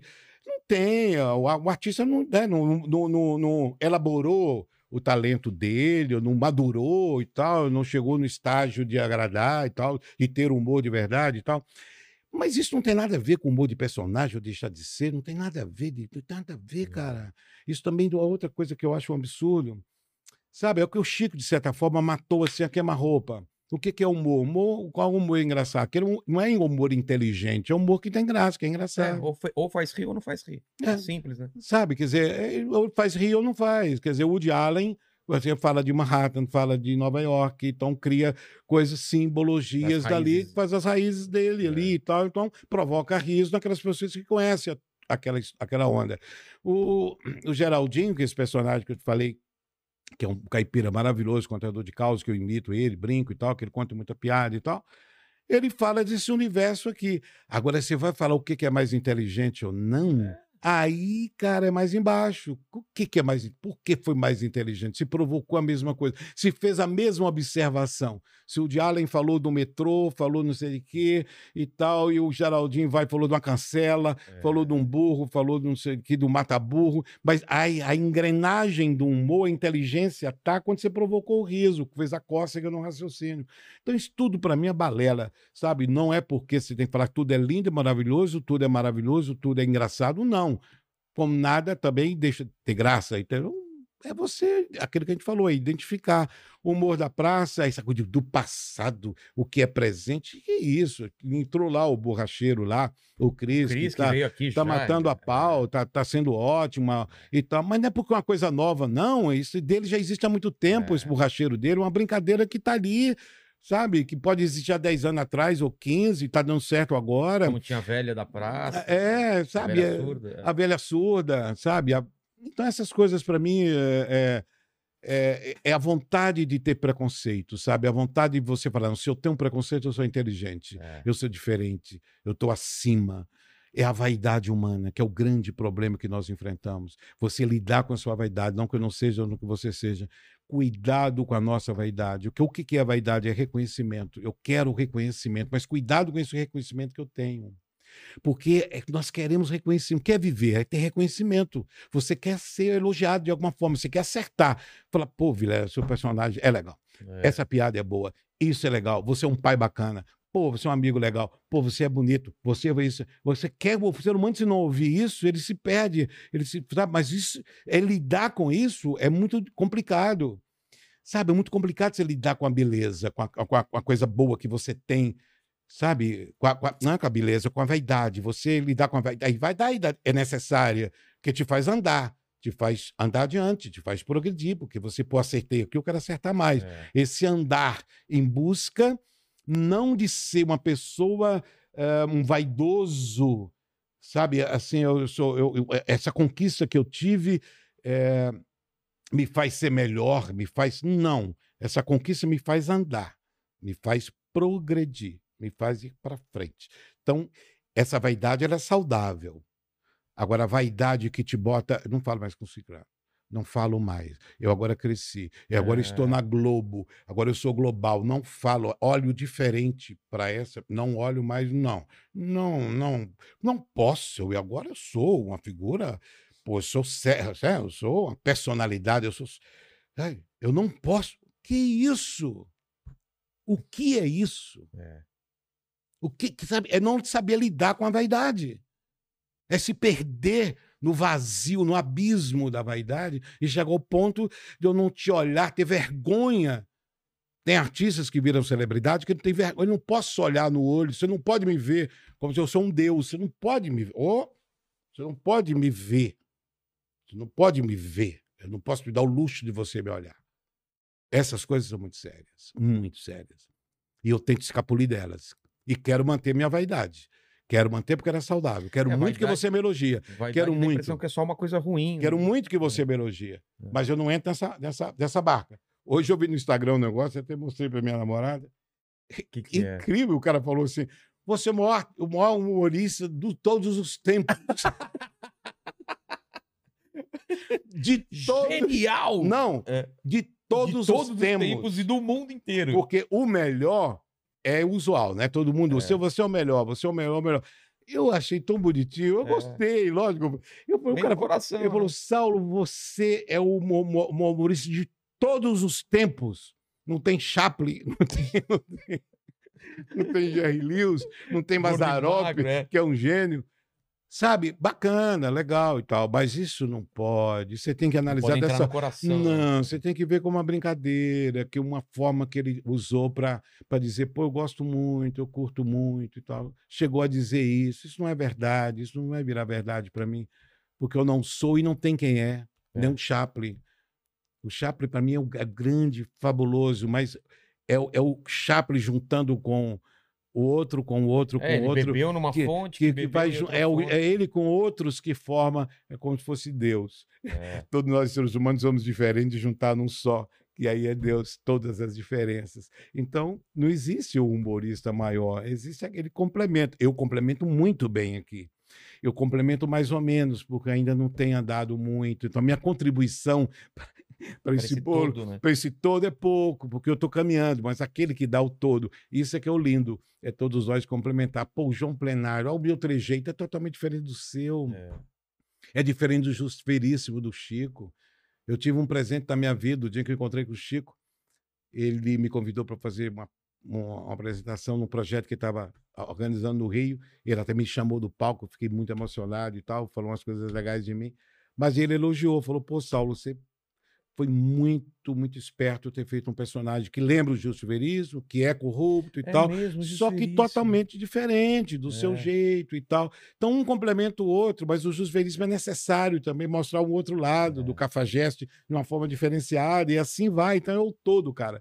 Vamos festejar todos nós, dando a nossa contribuição. Justo Veríssimo, eu quero que pobre E quem se ganha com- exploda, né? É, é, e quem ganha com isso é um público. Claro. Né? claro. O cara fala, pô, hoje eu vou ver Saulo, que vai me fazer rir de tal forma, eu vou ver o Vilela amanhã, Mas que vai me fazer é- rir diferente, amanhã eu vou ver não sei quem que vai fazer de outra forma, vou ver o Diogo, o Diogo Vilela, o Diogo, Diogo Portugal. o Diogo Portugal, depois eu vou ver, olha que bom e tal. Quem É. ganha é o público. Mas é é- igual música, aí vai para a história da E- e música. a Hoje eu gente- posso ouvir samba, amanhã eu vou, vou, vou sambar não sei o quê, amanhã eu vou dançar forró, É. amanhã eu... É todo mundo. Mas você falou dessa história do- de cada um ser uma peça para esse grande quadro que é do- da comédia ou da música. Com, as pessoas que você contracenou, o que, que você tem de história? Por exemplo, Golias. Eu queria muito saber como que é estar contracenando com Golias, convivendo com esse pessoal da praça, de- na, na, área- na parte da comédia. Carlos Alberto. Bom, o, o- o- eu não cheguei a contracenar com Golias, porque na praça não existe essa coisa de personagem É, contra, cada um é contra, com... contracenar é. com ele. Tem que ser com o Carlos, é muito Mas difícil. camarim você se trombava. Ah, camarim, eu ia todos os dias, é, o caminho da roça, porque o Golias ia no meu carro, Ah, me é? deixava no hotel e o Golias ficava no, no- no- no coisa dele. Então, isso aí, no apartamento dele. Isso aí a gente conviveu dias após dia, todas as gravações e tal, convive muito Golias. E era uma figura muito interessante e tal, mas muito assim na dele. Ele ficava sempre com o Carlos Alberto, mas brincava muito com a gente. É, ele não conseguia relaxar para ficar muito normalzão, assim. Ele sempre tinha que estar fazendo uma graça. Ah, tá. Sabe? Ele tinha que estar fazendo uma coisa. Oi, Golias. Oi, já brincava, já falava e tal. Ele era muito ativo. Ele era muito ativo. Eu acho que ele baixava a bola quando ele estava com a família dele em casa, assim e tal. Ele chegava lá e estava sempre muito atento e sempre muito brincando, sempre respondendo uma coisa legal, sempre participativo e tal. Como eu, por incrível que pareça, sou um pouco assim na praça. As pessoas se divertem muito comigo. Porque eu exagero, brinco, falo que eu carrego a, a praça nas costas, mando pegar aqui. Os caras se divertem. Pra... Quando o Cris chegar lá, chegou lá, falei, Cris, pega aqui. O que foi? Eu falei, "Ah, tô carregando a praça nas costas, que bom que você veio para me ajudar. e eles choram de rir, brincam. E sou muito, sou muito ativo, eu brinco muito com eles na praça e tal. Mas, assim, de contracenar, não, mas o Golias era muito engraçado, muito bom. Assim, ele era de muito generoso também, né? Muito falou generoso. também. Ah, É. e tinha uma coisa assim, uma coisa peculiar dele, eram as gorjetas famosas do É? Golias, é. Isso era. É, É, o pessoal falou. Ele fa- Ele ia num restaurante assim, aí o garçom se via, terminava, então ele pegava 100 reais e dava pro cara. O garçom, como assim? Aí no outro dia que ele ia lá, o cara não sabia o que fazer. É. Eu Falei, meu Deus, seu Golias, não, tem mesa, mas peraí. Eu. Eu vou arranjar. Ele era assim. As gorjetas dele ficaram super Famosas, conhecidas, é. famosas e tal. Mas no mais ele ficava muito reservado com o Carlos e tal, mas era um- uma figura muito legal. Convivi muito com a Vera Verão. O, uma figura extraordinária que não tinha como a gente não rir né? dele. Não, o Lafone é muito legal. É. Mas era o Inho, Inho Moraes. Inho Moraes? Meu Deus. Inho Moraes era uma figura. Inho Moraes estava fazendo hemodiálise, cara, todo dia Caramba. uma coisa difícil, complicada, a pessoa conviver dessa forma, ele todo dia fazia hemodiário, mas num senso de humor à flor da pele o tempo inteiro. O maior exemplo do que eu já vi de alto astral foi do Will Moraes. Ele chegou no outro dia para a gente fazendo hemodiário, chegou no camarim para todos nós e falou: Pois é, hoje eu estava lá, coisa tá difícil, complicada. Aí Jesus passou no corredor. Falei, Jesus, a minha situação, como é que eu tô? Aí Jesus olhou para mim e falou: agora tem que ser com o papai. O que eu podia ter feito, já fiz. Não é mais comigo. Né? Mas fala com o papai. Poxa vida, Pô. como é que o cara faz uma coisa dessa, bicho? Era encantador, Nil Moraes. Todos eles, convivi com todos eles. Canarinho era muito divertido, moleque, brincalhão, contava muita história. Era muito, eu não sabia mais o que era mais interessante. Era o humor que rolava no, no estúdio ali, na gravação, do que as brincadeiras que a gente fazia, o que a gente ouvia de todos eles e tal. Moacir Franco. Se ele é bom no palco, no nos bastidores, no camarim, era engraçadíssimo as histórias Ah, é? dele.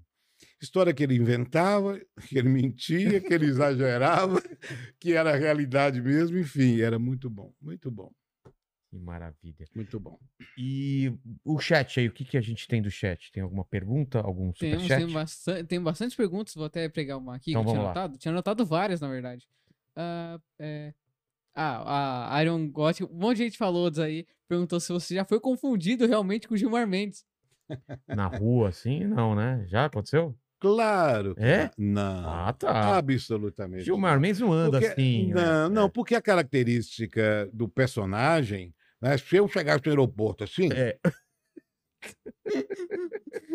ó, o Gil- poderia, é, mas, muda eu, muito, né? mas eu, Saulo, sou um galã. É, Ah. com certeza. É totalmente diferente. É. Pelo amor de Deus, me achar que eu pareço. O Luan DR perguntou, Max, tem, uma, é, tem uma pergunta. O quê? Ah, tem como perguntar a, por- a porcentagem de propina normalmente do João Plenário que ele recebe? Aí, aí- É, aí eu. aí já é o aí você tem que falar com o João Plenário. Exatamente. Mas olha lá, essa questão de propina, como é que esse menino chama? Como que é o nome dele? Luan DR. Sim, você tem que entender, você não é bem propina, o que eu recebo é isso aí do, do, da coisa, entendeu? É mais ou menos isso, tem nada a ver com propina. Quanto foi? Eu É escutei. tem assim, 200 dólares. Ah, mas Não, não recebo nada, é só você da coisa. entendi. Ai, ai. Ó, o Henrique Sumeira perguntou: pergunta como foi a saída do Saulo na Praça é Nossa para fazer a novela Velho Chico na Globo. Ah, é. Foi- foi uma experiência essa legal. experiência? Foi, foi legal, porque eu tive que contar com o Carlos para ele entender que eu estava indo para Globo por conta de uma novela que tem tudo a ver comigo, que é a história da cultura popular, que é, É. o Velho Chico, que é o Rio São Francisco, que tem toda aquela história da cultura folclórica, né, em volta do Rio São Francisco, que foi exatamente um pouco o tema da novela. E o Carlos já teve no meu programa Arrumação umas dez vezes. Foi nessas idas dele que ele conheceu a Filó. Ah, é? A Filomena fazia, ela animava o nosso programa Arrumação. A história da Filomena foi essa, a plateia. Tá. Porque ela trabalhava num restaurante X, uma vez eu fui lá e o cara falou, Saulo, tem uma, uma, uma, uma atriz maravilhosa que faz um personagem muito interessante e tal, muito bem elaborado, chama Filomena e tal. E eu conheci. E gostei muito. Falei, poxa, Filó, você podia ir para lá animar a nossa, a nossa plateia, porque como a gente gravava uma banda, depois outra e tal, hoje as coisas existem uma certa facilidade dessa coisa de cam- cambiar, cabear Ah, tá. instrumentos. Naquela época Demorava coisa, muito demorava trocar. muito, então tinha que tirar e tal. Então, muitas vezes, um mágico e um cara legal assim, ou um- até um cara de stand-up, o Bruno Mota. Bruno Mota. Bruno fez. Mota fez muito isso. Ele Ah, começou a tá. carreira dele numa arrumação comigo. Pô, Então ele fazia isso, fazia essa, essa coisa na- no, no, no palco lá. E aí eu convidei a, a Filó, ela foi e começou a fazer isso, ela animava. tal. Um dia o Carlos Alberto, nessas idas do Carlos Alberto, ele e Arnaud Rodrigues, que o Arnaud se tornou um grande amigo, um grande irmão, chegamos a fazer coisas juntos maravilhosas, fizemos peças juntos e tal. Eram irmãos, um grande irmão que eu conheci na vida, que era o, o. E aí o Carlos viu a Filó, viu a Filó, falou, pô, interessante e tal. Ele falou, pô, não tem como ela fazer um teste na praça? Tem, manda. Ela foi. A primeira vez que ela foi gravar na praça, ela foi comigo. Ela foi de avião comigo. Cheguei lá, levei ela, apresentei a dela, ela ficou no camarim, fez o teste. Carlos Alberto impressionou na hora e falou: Olha, você é contratada agora, se você quiser. Tem caramba. tudo a ver com a praça. E aí deu certo. E ela deslanchou, e aí a história da Filó todo mundo Pô, conhece. coitado lá. É, o coitado, todo mundo conhece. Mas aí, o Carlos indo essa- nessas idas dele na, na- no Você, programa sob Comissão, você ainda ele tava com viu- contrato, né? é, ele viu que eu tinha essa coisa do regionalismo muito, muito, né, muito É. da minha alma e tal. E aí eu falei, Carlos, eu tive essa oportunidade, fui convidado, Quem te convidou? foi o Luiz Antônio o Rocha, Que o era... intermédio do Luiz Fernando. Ah, tá. E aí eu falei, cara, eu, eu quero. Tem tudo a ver comigo. Carlos, não, vai sim. Eu te adoro, você sabe disso, é um dos personagens importantes para mim aqui e tal. Mas pode ir e tal. E as portas estão abertas. Eu entendo perfeitamente essa oportunidade que você quer ter de trabalhar com um tema tão, tão que você identifica tanto e tal. E aí eu fui fazer. Foi ótimo, experiência extraordinária. Foi muito legal, Quanto porque tempo eu, de trabalho? um ano, Um ano? um ano Cara, porque o personagem, ele era um corrupto, mas ele tinha que ter muito sutil. Luiz Fernando falou, ó, tem que ter mu- com muita sutileza. Meio engraçado, mas longe de ser João Plenário, Ah, não é para tá. fazer rir, não é para fazer gargalhar, não é nada disso. É para mostrar o absurdo que chega um capialzão do Nordeste, louco, entendeu? Alucinado com, com o poder, né? engraçado de certa forma, com tiques bem nordestinos e tal, com os bordões bem coisa, trabalha isso aí, mas longe de ser o deputado e tal. Acho que eu fui feliz no resultado, gostei muito. Foi uma experiência muito boa com o período. Pô, que legal. E, e depois você voltou pra, pra praça? Voltei para praça, quan- quando terminou, voltei para a praça. E Carlos. Foi até, eu acho que foi quando a minha filha terminou indo para a praça totalmente. Aí ele gosta muito da, da, da Gabriela, que é minha filha, que faz o papel dos milionários, com o Tuca, que é meu filho também. E aí eu lembro que no final do ano, eu ainda na Globo, o pessoal da praça fez aquela festa de aniversário de fim de ano, de aniversário não, de, de fim de ano, festa de Natal e tal. Quando termina a última gravação, o pessoal sempre se reúne. E aí eu, muito amigo deles, do Paulinho Gogó, da turma toda e tal, eu falei, ah, eu vou nessa festa. Coincidiu, fui em São Paulo. E aí encontrei com o Carlos, o Carlos trabalha, falou, Saulo, e aí, você tá feliz? lá?" Tô feliz. Tá feliz? Não, tô, cara. tal. Pois é, a sua filha é extraordinária. Olha ela e o seu filho. oh, ai, meio que falando, volta para cuidar das crias, É, sabe? claro. E aí foi tão linda a maneira dele. Eu falei, não, Carlos, Carlos, eu tô voltando, eu tô voltando logo que terminar meu contrato, eu volto e tal. E voltei, foi super bem recebido, tudo certo. Que legal. Manda, Max. Temos mais aqui o Nathan Neckel, não sei se eu pronunciei certo, me perdoe. Ele falou: passando para deixar um abraço ao Saulo, um dos momentos mais gostosos da minha vida foi, o jan- foi um jantar que tive com Saulo, Renata e Gabi na casa do Tuca. É, horas falando sobre cultura brasileira, vinho e risadas. Que momento incrível com o mestre. Um abraço. Olha Como é que ele chama? É, Nathan Neck. Ah, Natan. Olha, eu digo mesmo de você, você é um muito simpático, inteligente, filósofo, sabe? Ah, Você é? é figuraça, inteligente, fala coisas assim, no- coisas que não são usuais, assim, sabe? Levanta umas, umas questões assim diferenciadas, e tal. Natan, um beijo para você. Obrigado, querido. Eu também sinto a, a mesma saudade. E só pra pontuar aqui que a gente falou antes de começar a gravar, eu não falei aqui. O filho dele faz stand-up também, já cruzei com ele nos palcos. Filho do O seu filho. Ah, o é, Tuca, Tuca Graça. Ele faz, faz stand-up, tá rodando É, por aí. Então deixa eu lamber a cria. É, que deixa eu, eu preciso lamber a cria. Porque eu fui assistir o Tuca anteontem, é, no sábado, né? Foi no Hoje sábado. é terça. É, foi sábado. Lá no stand-up ah, Onde, na da. Paulista? É, não, é stand-up São Paulo, é isso? Oi, da Na Domingos de Moraes.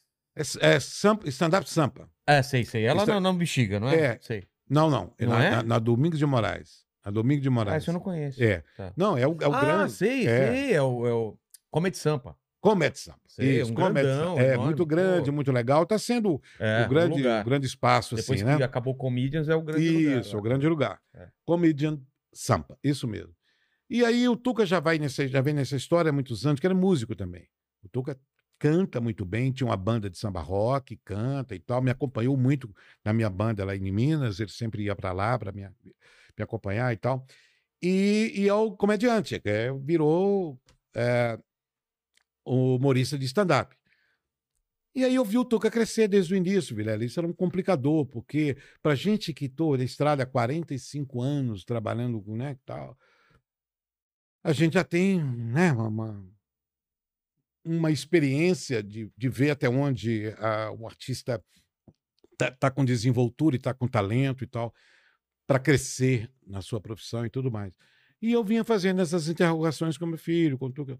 Eu fiquei muito impressionado, assim. A- Ele com a confraria, é. É. ele, o Pateta e o Vini, tão extraordinários. Assim, sabe, foi muito interessante, Que foi um momento legal. histórico, eu tenho certeza, para a carreira deles. O público eh, reconheceu o talento deles, uma tranquilidade absurda em cima do palco, que eu acho que quando o artista chega numa maturidade é quando ele respira no palco. Ele respira. Ele pode ter a persona, que é aquela figura que você coloca ali para se desinibir e você chegar no público. Mas essa persona não pode atrapalhar a sua verdade. Ah, você tem que respirar e mostrar o Vilela. Eu sou o Vilela. Estou meio invernizado com a persona aqui, É. porque para enfrentar vocês aí na minha frente aqui uma hora não é brincadeira. Então não posso ficar muito o Vilela ali. Claro. Eu tenho uma persona, mas o Vilela está também presente. Porque se você tirar o Vilela, você vira um personagem. Exatamente. Então, essa coisa é muito complexa. E o meu filho está um pouco assim, todos eles, assim. Então, é um espetáculo muito recomendo. Pateta é demais. Recomendo assistir o Pateta, meu filho, o Vini, do Confraria. Podem assistir onde eles estiverem, vocês vão ver um É, grande. e agora estão um voltando grande shows, espetáculo. né? Ele Acho tá que não voltando tá ainda shows. com capacidade total, mas já tá voltando. É, já está voltando. Eu acho que. é, 70, eu tive 60. lá um tempo atrás, cresceu já. Já? É, a época que eu fui lá a primeira vez estava 50, Ah, tá. agora está 70, quase Pô, 80, está tá. quase já normal. E esse Comedy Sampa é um lugar muito legal. Muito legal, muito legal. Liga o. É. Perdão. O Marginais do YouTube perguntou, ah, falou, Max, pergunta se ele gostaria de ter emplacado mais personagens na Praça é Nossa. E se ele tinha liberdade de lançar personagens lá. É, como que funciona isso? Isso eu nunca, nunca perguntei pra ninguém que veio aqui. É, a hora de mudar de personagem é vocês que decidem o programa? Como que é uma É conversa? uma coisa muito aleatória, é, muito espontânea, muito, sabe assim, é, acontece de maneira muito, muito natural. Não tem assim, agora desgastou ou não sei o que tal. Não. Quando aconteceu o personagem João Plenário, que roubou a cena do Kelé e tudo mais, e ficou esse personagem, o Carlos, de uns especiais da Praça é Nossa, ele conhecedor dos meus outros personagens, que ele chama o, o vaqueiro Zé da Silva, que não tem nada a ver com preto velho, e ele chega e fala: faz aquele preto velho, que é muito emocionante. Qual que você, é o que você fez? É o Zé da Silva, Ah, Pereira e tal. Ele fala que É, preto chama velho. de preto velho. Eu falo, cara, não tem nada a ver com preto velho, é um vaqueiro, é uma figura rosiana e É. tal. Mas ele, né, mistura a coisa, ele não tem, assim, é o foco de discernir e tal, esse universo da cultura regional, assim, mais sertânica, digamos assim. Então ele chama de Preto Velho. Aí ele falou, Saulo, faz. Aí nos, nessas- nesses momentos assim especiais, eu tenho um bêbado que é muito engraçado, que é o Sabiá. Eu fazia, ele faz que é muito bom e tal. Mas, No especial você fez? no especial. Tá. E fiz algumas vezes, alguns Você deles. pode fazer um pouquinho? Deixa eu ver se eu já vi o bêbado. Ah, é, o meu. Ah, eu tô, tô enferrujado com ele. Faz tempo?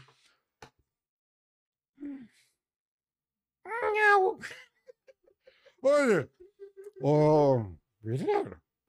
ô, Pedro, agora, aqui, agora, aqui, esse bordão.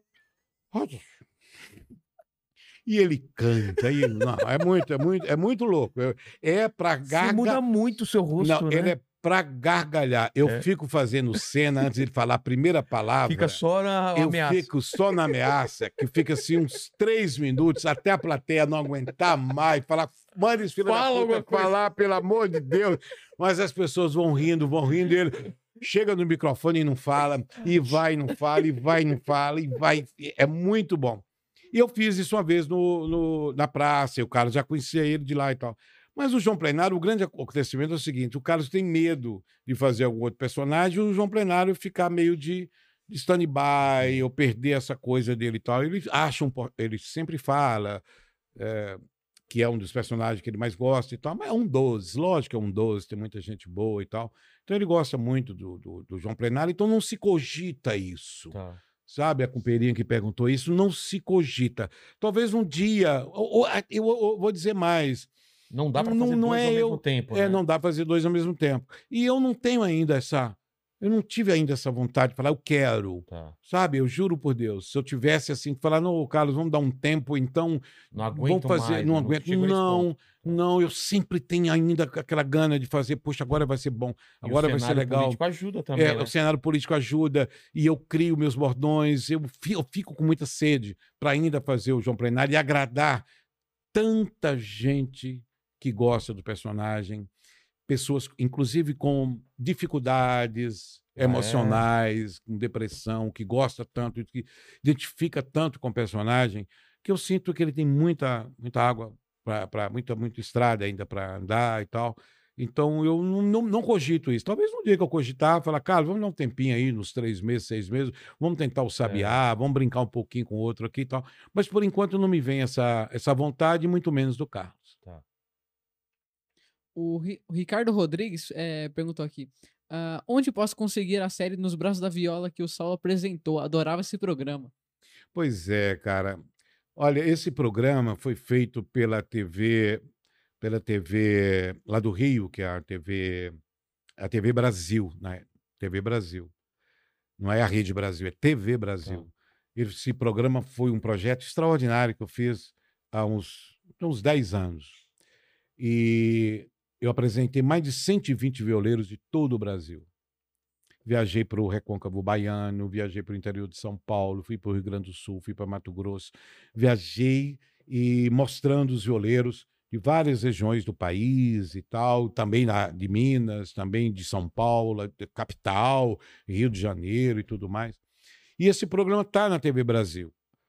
Eu até tenho, tô, estamos conversando muito com a direção da Rede Minas, que é onde o programa Arrumação acontece lá, de a gente tentar pegar esses programas da, da TV Brasil e passar na Rede Minas. Então fica aqui, meu companheirinho, essa vontade que a gente também quer de resgatar esses programas. Foram 25 programas que realmente mostra muito o cenário da viola caipira no Brasil, mas ainda não, não tem ainda um- um- uma data, uma, uma coisa assim mais resolvida de quando isso pode acontecer.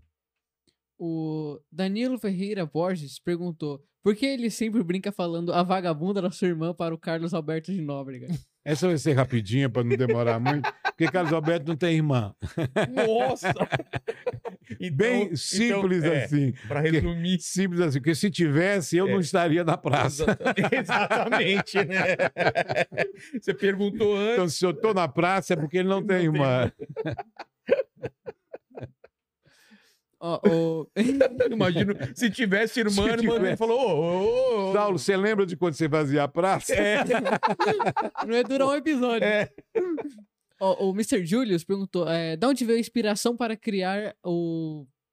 Ai, meu Deus. Vai criar um O que, que político. aconteceu aí? Tem a Você, com o ar. Nossa senhora, você é perdão. muito magro. É. Que entra um ar já preenche É. todo a sua caixa, toda a sua caixa torácica. Vai lá. É, de onde veio a inspiração para criar um político tão engraçado? Ah, então, isso é bem rapidinho também, fruto da observação dos bastidores da política brasileira.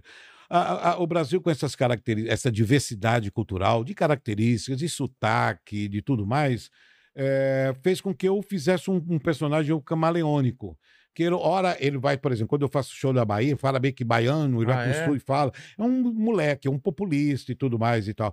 Então, é, cara, é fruto de políticos histriônicos, carismáticos, que existe no Brasil. Existia mais, ainda existe. É, tem. Mas naquela época existia o José Maria de Alquimim, Paulo o Maluf. Paulo Maluf, o, o próprio Simão do Sul. É. Tem políticos assim muito engraçados, não que esteja fazendo uma crítica a eles ou, ou lembrando eles, ou mas é bebendo na fonte dessa diversidade simbólicos, e né? simbólicos que existe das características dos homens públicos brasileiros, principalmente esses mais eh, populistas mesmo, demagogos, assim, e engraçados e divertidos.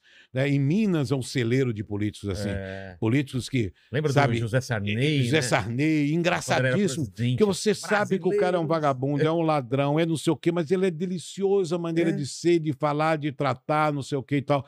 Igual piadas como tem político mineiro, que eu lembro, não vou citar o nome, mas o cara chega depois de um comício e tal, o cara chega para ele, ô, seu fulano, puxa vida, como é que tá o senhor? Para dizer, ele, ô, como é que vai seu pai? Que maravilha. Ele falou, ô, seu, seu João, meu pai já morreu.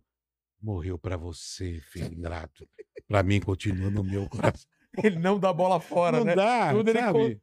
É, então é isso, é, um- é um- é fruto de de observação mesmo, né? Uma leitura que, que eu procurei fazer. E essa coisa de enrolar também. O de enrolar vem muito do da desses eh, do político que fala de economia, que usa uns termos escabrosos assim, né? Bem É. Fala específicos da, da do, do economês, né? Da, da- do falar da economia e que usa termos que você não consegue, mas o que que mesmo? Uma coisa não, ah, não, não, não, não tem, não tem, não tem pega, sabe? Então ele começou a enrolar exatamente com esse, com esse intuito de enrolar as pessoas, esses altos e baixos, essa coisa que o Fernando Henrique tem.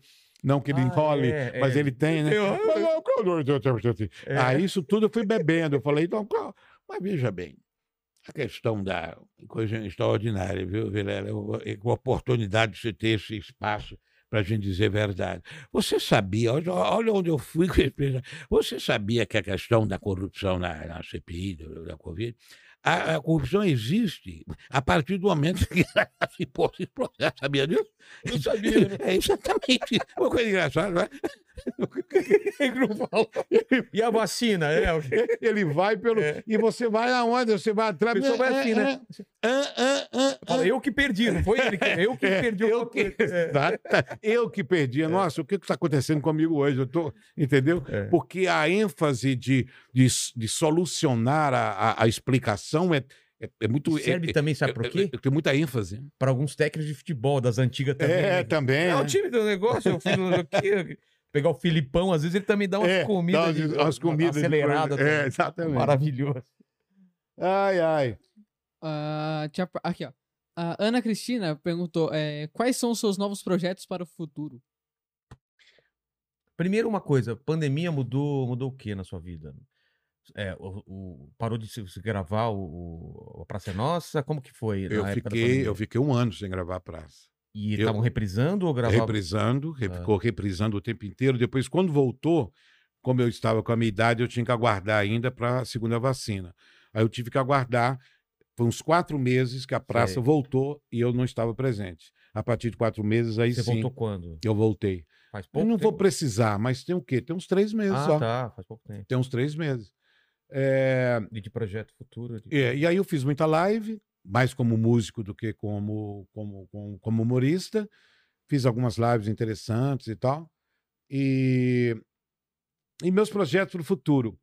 Eu estou desenvolvendo um projeto muito interessante, que eu estava falando com você antes de começar a verdade. nossa prosa, que é um projeto no Rio de Janeiro, para a Alerj, para a TV da Alerj no Rio de Janeiro, que é tipo um, um, um acervo audiovisual de alguns artistas renomados, que fizeram história, que tem um que contar e tudo mais. Artistas como Toninho Horta, como Wagner Tiso, Francis Raimes, Zé Cabaleiro, Chico Oh. César, eh, Geraldinho Azevedo, muitos deles eu já gravei, Cleito e Cledi e tal. São 25 artistas, a Sandra de Sá. E vou gravar até o final de novembro esse projeto com esses 25 artistas, que é lá no Teatro João Caetano. Eu entrevisto eles e eles cantam algumas canções que traduzem as épocas das histórias que eles vão contando e tal. Então é muito interessante, eu já fiz os 10, está ótimo, sinto muito feliz em estar realizando esse projeto como, como entrevistador, como, como co- proseador, digamos assim, que é uma prosa exatamente como você faz. Claro. A única diferença é que quando eu estiver falando de determinada época da minha vida e tal, os artistas que eu comecei a conviver musicalmente, minhas parcerias e tal, eu vou, eu vou ilu- ilustrando isso com as canções Tá. e tudo mais. Então, esse é um projeto futuro que eu quero, eh, quero dar conta dele até dezembro, se Deus quiser, a volta do meu programa Arrumação, que a gente não vê a hora de voltar com ele, ainda que seja presencialmente no estúdio, que a gente sempre gravou ele eh, com público. Ah, tá. O nosso programa, cara, você não acredita. A gente gravava no Teatro Sesc, que tem mil lugares. Lotava para assistir Mil o programa. lugares? Mil To- lugares para assistir o nosso programa Arrumação. O Rolando Boldrin, que nunca vai em programa de televisão nenhum, no ano, um ano retrasado, antes da pandemia, quando no meu aniversário eu convidei, ele me deu a grande alegria de ir, e estava lotado o teatro, mil pessoas. Então, normalmente, eh, nós temos 70% de casa nesse, nesse teatro que a gente grava o programa Arrumação. Como quero voltar com o programa Arrumação, nem que seja no estúdio, e, e voltar a fazer show presencial com plateia, seja de humor, calor, seja de né? música, o quanto isso é meu, meu projeto, eu acho que é o seu, de todos nós, É, é voltar urgentemente subindo nos palcos desse nosso Brasil. eu tô voltando aos poucos também. Manda, Max. Eu te mandei umas mensagens. Ah, verdade. Umas perguntas aí no pergunta? PC. Beleza. Enquanto isso, o Natan respondeu de novo. É, Saulo, na nossa conversa você contou sobre um festival de música brasileira que você organizou nos anos 70. Acho que vale a pena contar um pouco e vai render um bom papo. Abraço. Ô, Natan, já contei no início aqui. É, já eu acho que ele início. chegou tarde. Chegou já tarde, seu. Natan. Já É. falamos do Transação Folk Rock Pop no Sertão. Salma Barato foi muito doido. Doido demais. A história que eu mandava, Vilela. Vou falar pra você. Olha as, as bonecas. meu. Uau! Sou doido, meu.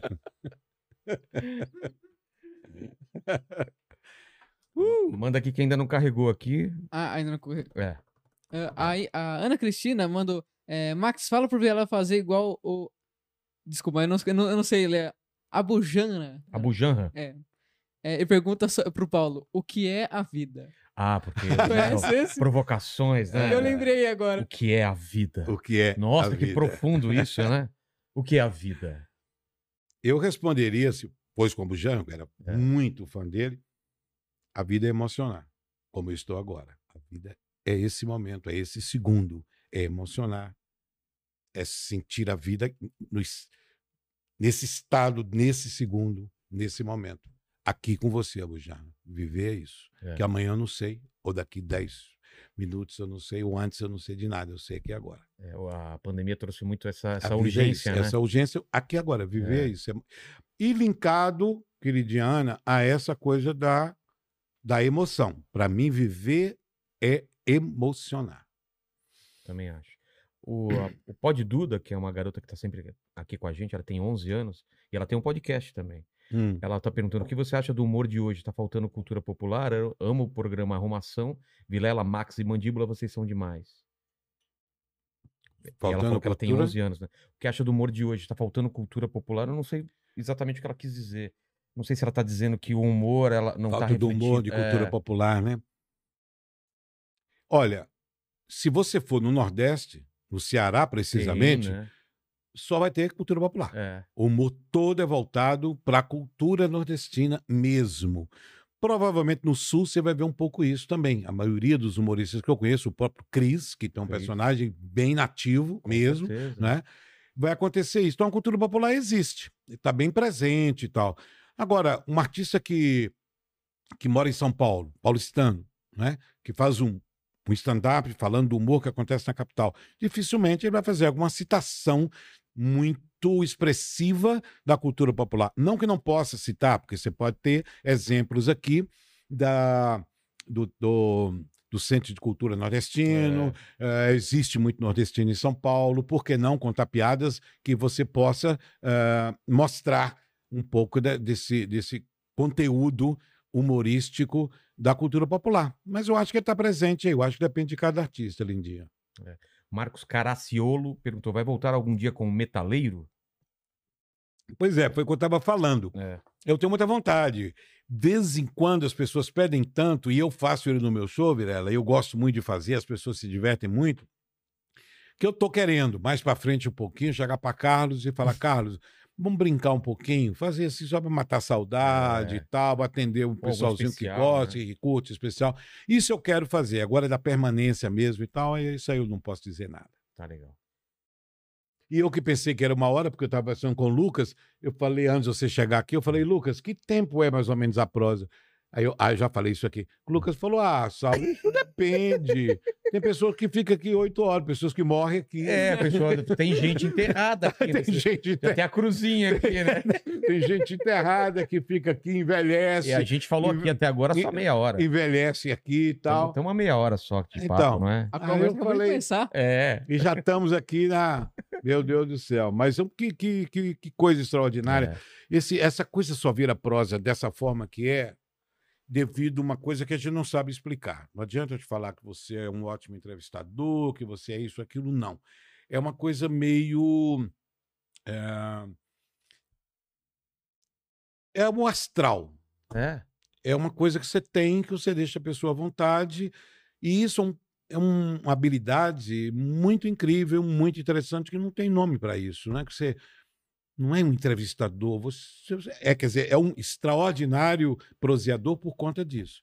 Porque você me fez eu, sabe, falar coisas de uma forma tão espontânea e tão natural, mesmo sabendo que tem vários companheirinhos aí nos É, ouvindo gente- e tal Mas às vezes a gente esquece. Eu que eu mesmo aqui, deveria, vezes, é, que eu deveria ter né, cuidados ou É. pensar e tal, porque tem uma galera ouvindo a gente e tal, mas você consegue fazer com que a gente esqueça, como se eu estivesse falando para você mesmo, Obrigado, Vilela, Saulo. como se eu tivesse a gente. Então, cara, não é à toa que você está tendo uma, uma, tá tendo uma repercussão incrível o seu podcast. Parabéns, que Deus te abençoe e mesmo. te continue com essa energia maravilhosa aí. E você, eu acho que vai fazer mais coisa ainda incrível. Amém. E vem também muito, completando o que você falou, de uma. De uma de uma de eu gostar de escutar mesmo histórias, né? Sim, Sabe, de a gente curtir Sim. esse negócio de escutar as pessoas, sim, que mas é o é que isso. falta muito hoje, assim, né? Sim. As pessoas só querem falar e eu gosto de escutar, né? Mas você disse tudo, porque É. se eu estiver falando aqui e a sua expressão, e vou mais longe, a expressão dos olhos, É, do rosto, então nem se fala, mas a expressão do rosto, dos olhos, me pedindo para ir mais rápido, Você já- desculpe, é. mas acabou. É exatamente. Entendeu? Porque aí você já me faz acelerar e tal, você desacelera. Você, inclusive, você tem que tomar cuidado, É, você vezes- desacelera. Demais, é. Você desacelera, fala, Saulo, relaxa. Olha, nós já amanheceu o dia, tá todo mundo Tá aqui mundo mandando. aqui. Todo mundo mandando mensagem, fala, A Saulo, já, namorada já tá dormindo lá no já sofá. tá dormindo no sofá. O pessoal falou que já tá, comprou cerveja, tá, tá achando ótimo. Nunca vi um, um podcast tão maravilhoso que você não existe e que tá todo mundo e tal. Então tem que ter esse cuidado, É. porque senão, pô, então tá bom, então vamos lá, relaxa. E não é assim. Mas, mas, Saulo, eu tô muito feliz. Amanhã eu gravo a praça, É. então tem que aguardar E, cedo. não, e, e o programa que você gravou também pro The Noite deve ir para ao, ao ar Vai, ah, sim, do- de noite, vai na quarta-feira, nessa? essa, a outra. ah, na outra. Na outra, que foi muito gostoso, que eu E- fiz o João Plenário com E ele eu e acho tal. que se vai na outra semana, o episódio que você participa também vai depois do The Noite, Então, é? isso é que eu não sei ainda. A Ah. gente ficou até de saber se talvez. Eu acho que é na terça-feira que vai essa gravação que a Ah, gente fez, tá. chamando para a quarta. quarta. Que aí sim vai o episódio, Entendi. que é o capítulo e que está encerrando a série, que é o É. décimo. Maravilhosa. Mas foi muito bom, entrei de João Plenário, foi muito engraçado. Ele foi um ótimo escada para João Plenário, eu entrei Que com tudo. legal. Foi muito, muito, muito gostoso. No final, eu- no final encerrei com chave de ouro. Eu falei, agora vamos ouvir orquestra. o Roger quase morre de rir. vamos ouvir orquestra. Que orquestra, mas ele não sabe falar banda, ele não É. sabe o que é conjunto, ele não sabe o que é isso, entendeu? Vamos ouvir orquestra do Roger. Orquestra. Ai, ai. Eu queria agradecer mais uma vez Obrigado. pelo papo e dizer que meu pai com certeza está assistindo esse Ah, programa, que, ele é teu boa. Como é fã. que ele chama? É o Gilberto. Seu Gilberto já veio aqui, já conversou com a gente também. Seu Gilberto, um abraço para É. você. Eu vou deixar uma caixa de dólar, viu, seu Gilberto?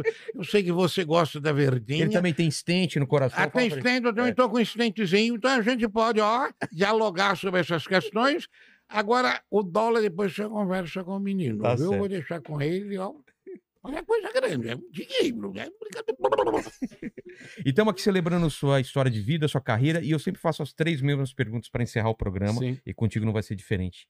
Saulo, é, olhando para trás, qual foi o momento mais difícil da sua vida ou da sua carreira? Mais difícil da minha carreira. É, ou da vida, né? Às vezes as Da coisas vida. estão interligadas ou não. Cara, é tão difícil falar isso porque a cada momento que vinha dificuldade, vinha uma resposta tão imediata que era uma coisa tomar lá da cá, tomar lá da cá. Ah, é? Acontece um- aqui, toma lá perdi da cá. aqui, ganhei. tal, vinha tão de forma imediata que não tem aquela coisa que perdurou, que foi perene, assim, para que eu dissesse foi um período muito triste, não. Aí, muito difícil, então. Sim, a perda do meu pai, que para mim foi o maior exemplo de vida que eu tive de um ser humano. Minha mãe faleceu também, uma perda muito grande, saudade, Eles sinto demais, com um amor incrível que ela exalava e que nos acolhia. Mas o meu pai, a conduta do meu pai como um homem, de como ele via a vida, de como as reações dele diante. Ele era comerciante, tinha um Ah, comerciante de armazém, aqueles armazém bem Sei, grandes, que vendia de tudo e tal. E a postura dele em lidar com o ser humano, com as dificuldades, com as pessoas e tal, foi o maior exemplo de vida que eu tenho. Então, quando eu perdi meu pai, foi um período muito difícil para que a gente um dia hoje poder brincar, lembrar do meu pai, eu e meus irmãos, e a gente brincar e lembrar do jeitinho dele e já sorrir e tudo mais. Esse período que eu fiquei até conseguir essa coisa de ver meu pai como uma lembrar do meu pai com, com alegria. E a gente brincar e falar das piadas que ele tinha, que ele gostava de falar, do jeitinho dele e tal. Esse período, esse ato aí, foi, foi muito triste. Quantos anos você tinha? Eu tinha uns 40 anos. Ah, tá. Ele morreu, de certa forma, muito novo. Entendi. É, todos vamos morrer também. Espero que demore muito, mas muito tempo, Saulo. Mas esse vídeo, assim como todos os vídeos da praça, vão estar aí na internet para sempre. E o pessoal pode voltar aqui daqui a 147 anos para saber quais seriam as últimas palavras de Saulo Laranjeira. Para onde, pra onde caminha a humanidade? A grande pergunta que eu faço para mim mesmo: como é a evolução da humanidade? A gente está evoluindo, a gente vai evoluir. O que vai ser da humanidade diante dessa realidade que nós vivemos hoje? É a grande pergunta com a interrogação enorme. Nós estamos evoluindo ou estamos aniquilando, exterminando a beleza da vida por intermédio da, da postura do ser humano hoje. Você acabou então juntando a segunda com a terceira pergunta, que era. Eu ia te perguntar se você tinha alguma pergunta que você se faz, você já acabou de, de fazer. Então as duas perguntas foram respondidas. Obrigado, Saulo. Obrigado todo mundo que tá aí nessa live. E obrigado para você também, Max, que quase teve um- uma, uma, uma pane aí. Quase seu- morri. Quase morreu na hora de respirar. Toma cuidado, viu? Tem algum recado? Algum Eu lugar pra- complemento, eu complemento dizendo isso que eu preciso dizer, que todos nós seres humanos eh, estejam com a sensibilidade aguçada para absorver a arte, valorizar a arte, deixar a arte nos acolher, cuidar da nossa diversidade cultural brasileira, É. cuidar das, desse, o encantamento que existe na nossa cultura brasileira. Respeitem, absorvam a nossa cultura brasileira. que é muito rica, é aí. maravilhosa. E, e já tem tanta gente fazendo arte ruim, né? Então, se vai fazer arte, tenta fazer uma coisa boa, né? Que vai acrescentar para a vida de alguém. Obrigado. E eu quero te agradecer também, Pô, essa alegria de que poder me isso. dar essa a oportunidade de, De visitar, né? de visitar e esse- revisitar a mim É. mesmo, a minha história, com essa leveza, com essa verdade, com essa naturalidade, que só pessoas como você, que Obrigado. tem esse dom, permite que a gente possa vivenciar isso dessa forma. Muito obrigado. Obrigado. Palavras finais, Max. Pessoal, explode o botão do gostei. Compartilhe esse vídeo, se inscreva no nosso canal, se inscreve no nosso canal, se inscreve no nosso canal oficial de cortes. Segue a gente nas redes sociais, no Instagram, arroba inteligencialtda e ah, arroba Vilela, e no Isso. Facebook, Rogério Vilela. É isso aí. E torne-se membro. Exatamente. Obrigado, gente. Comam jujuba. Até mais.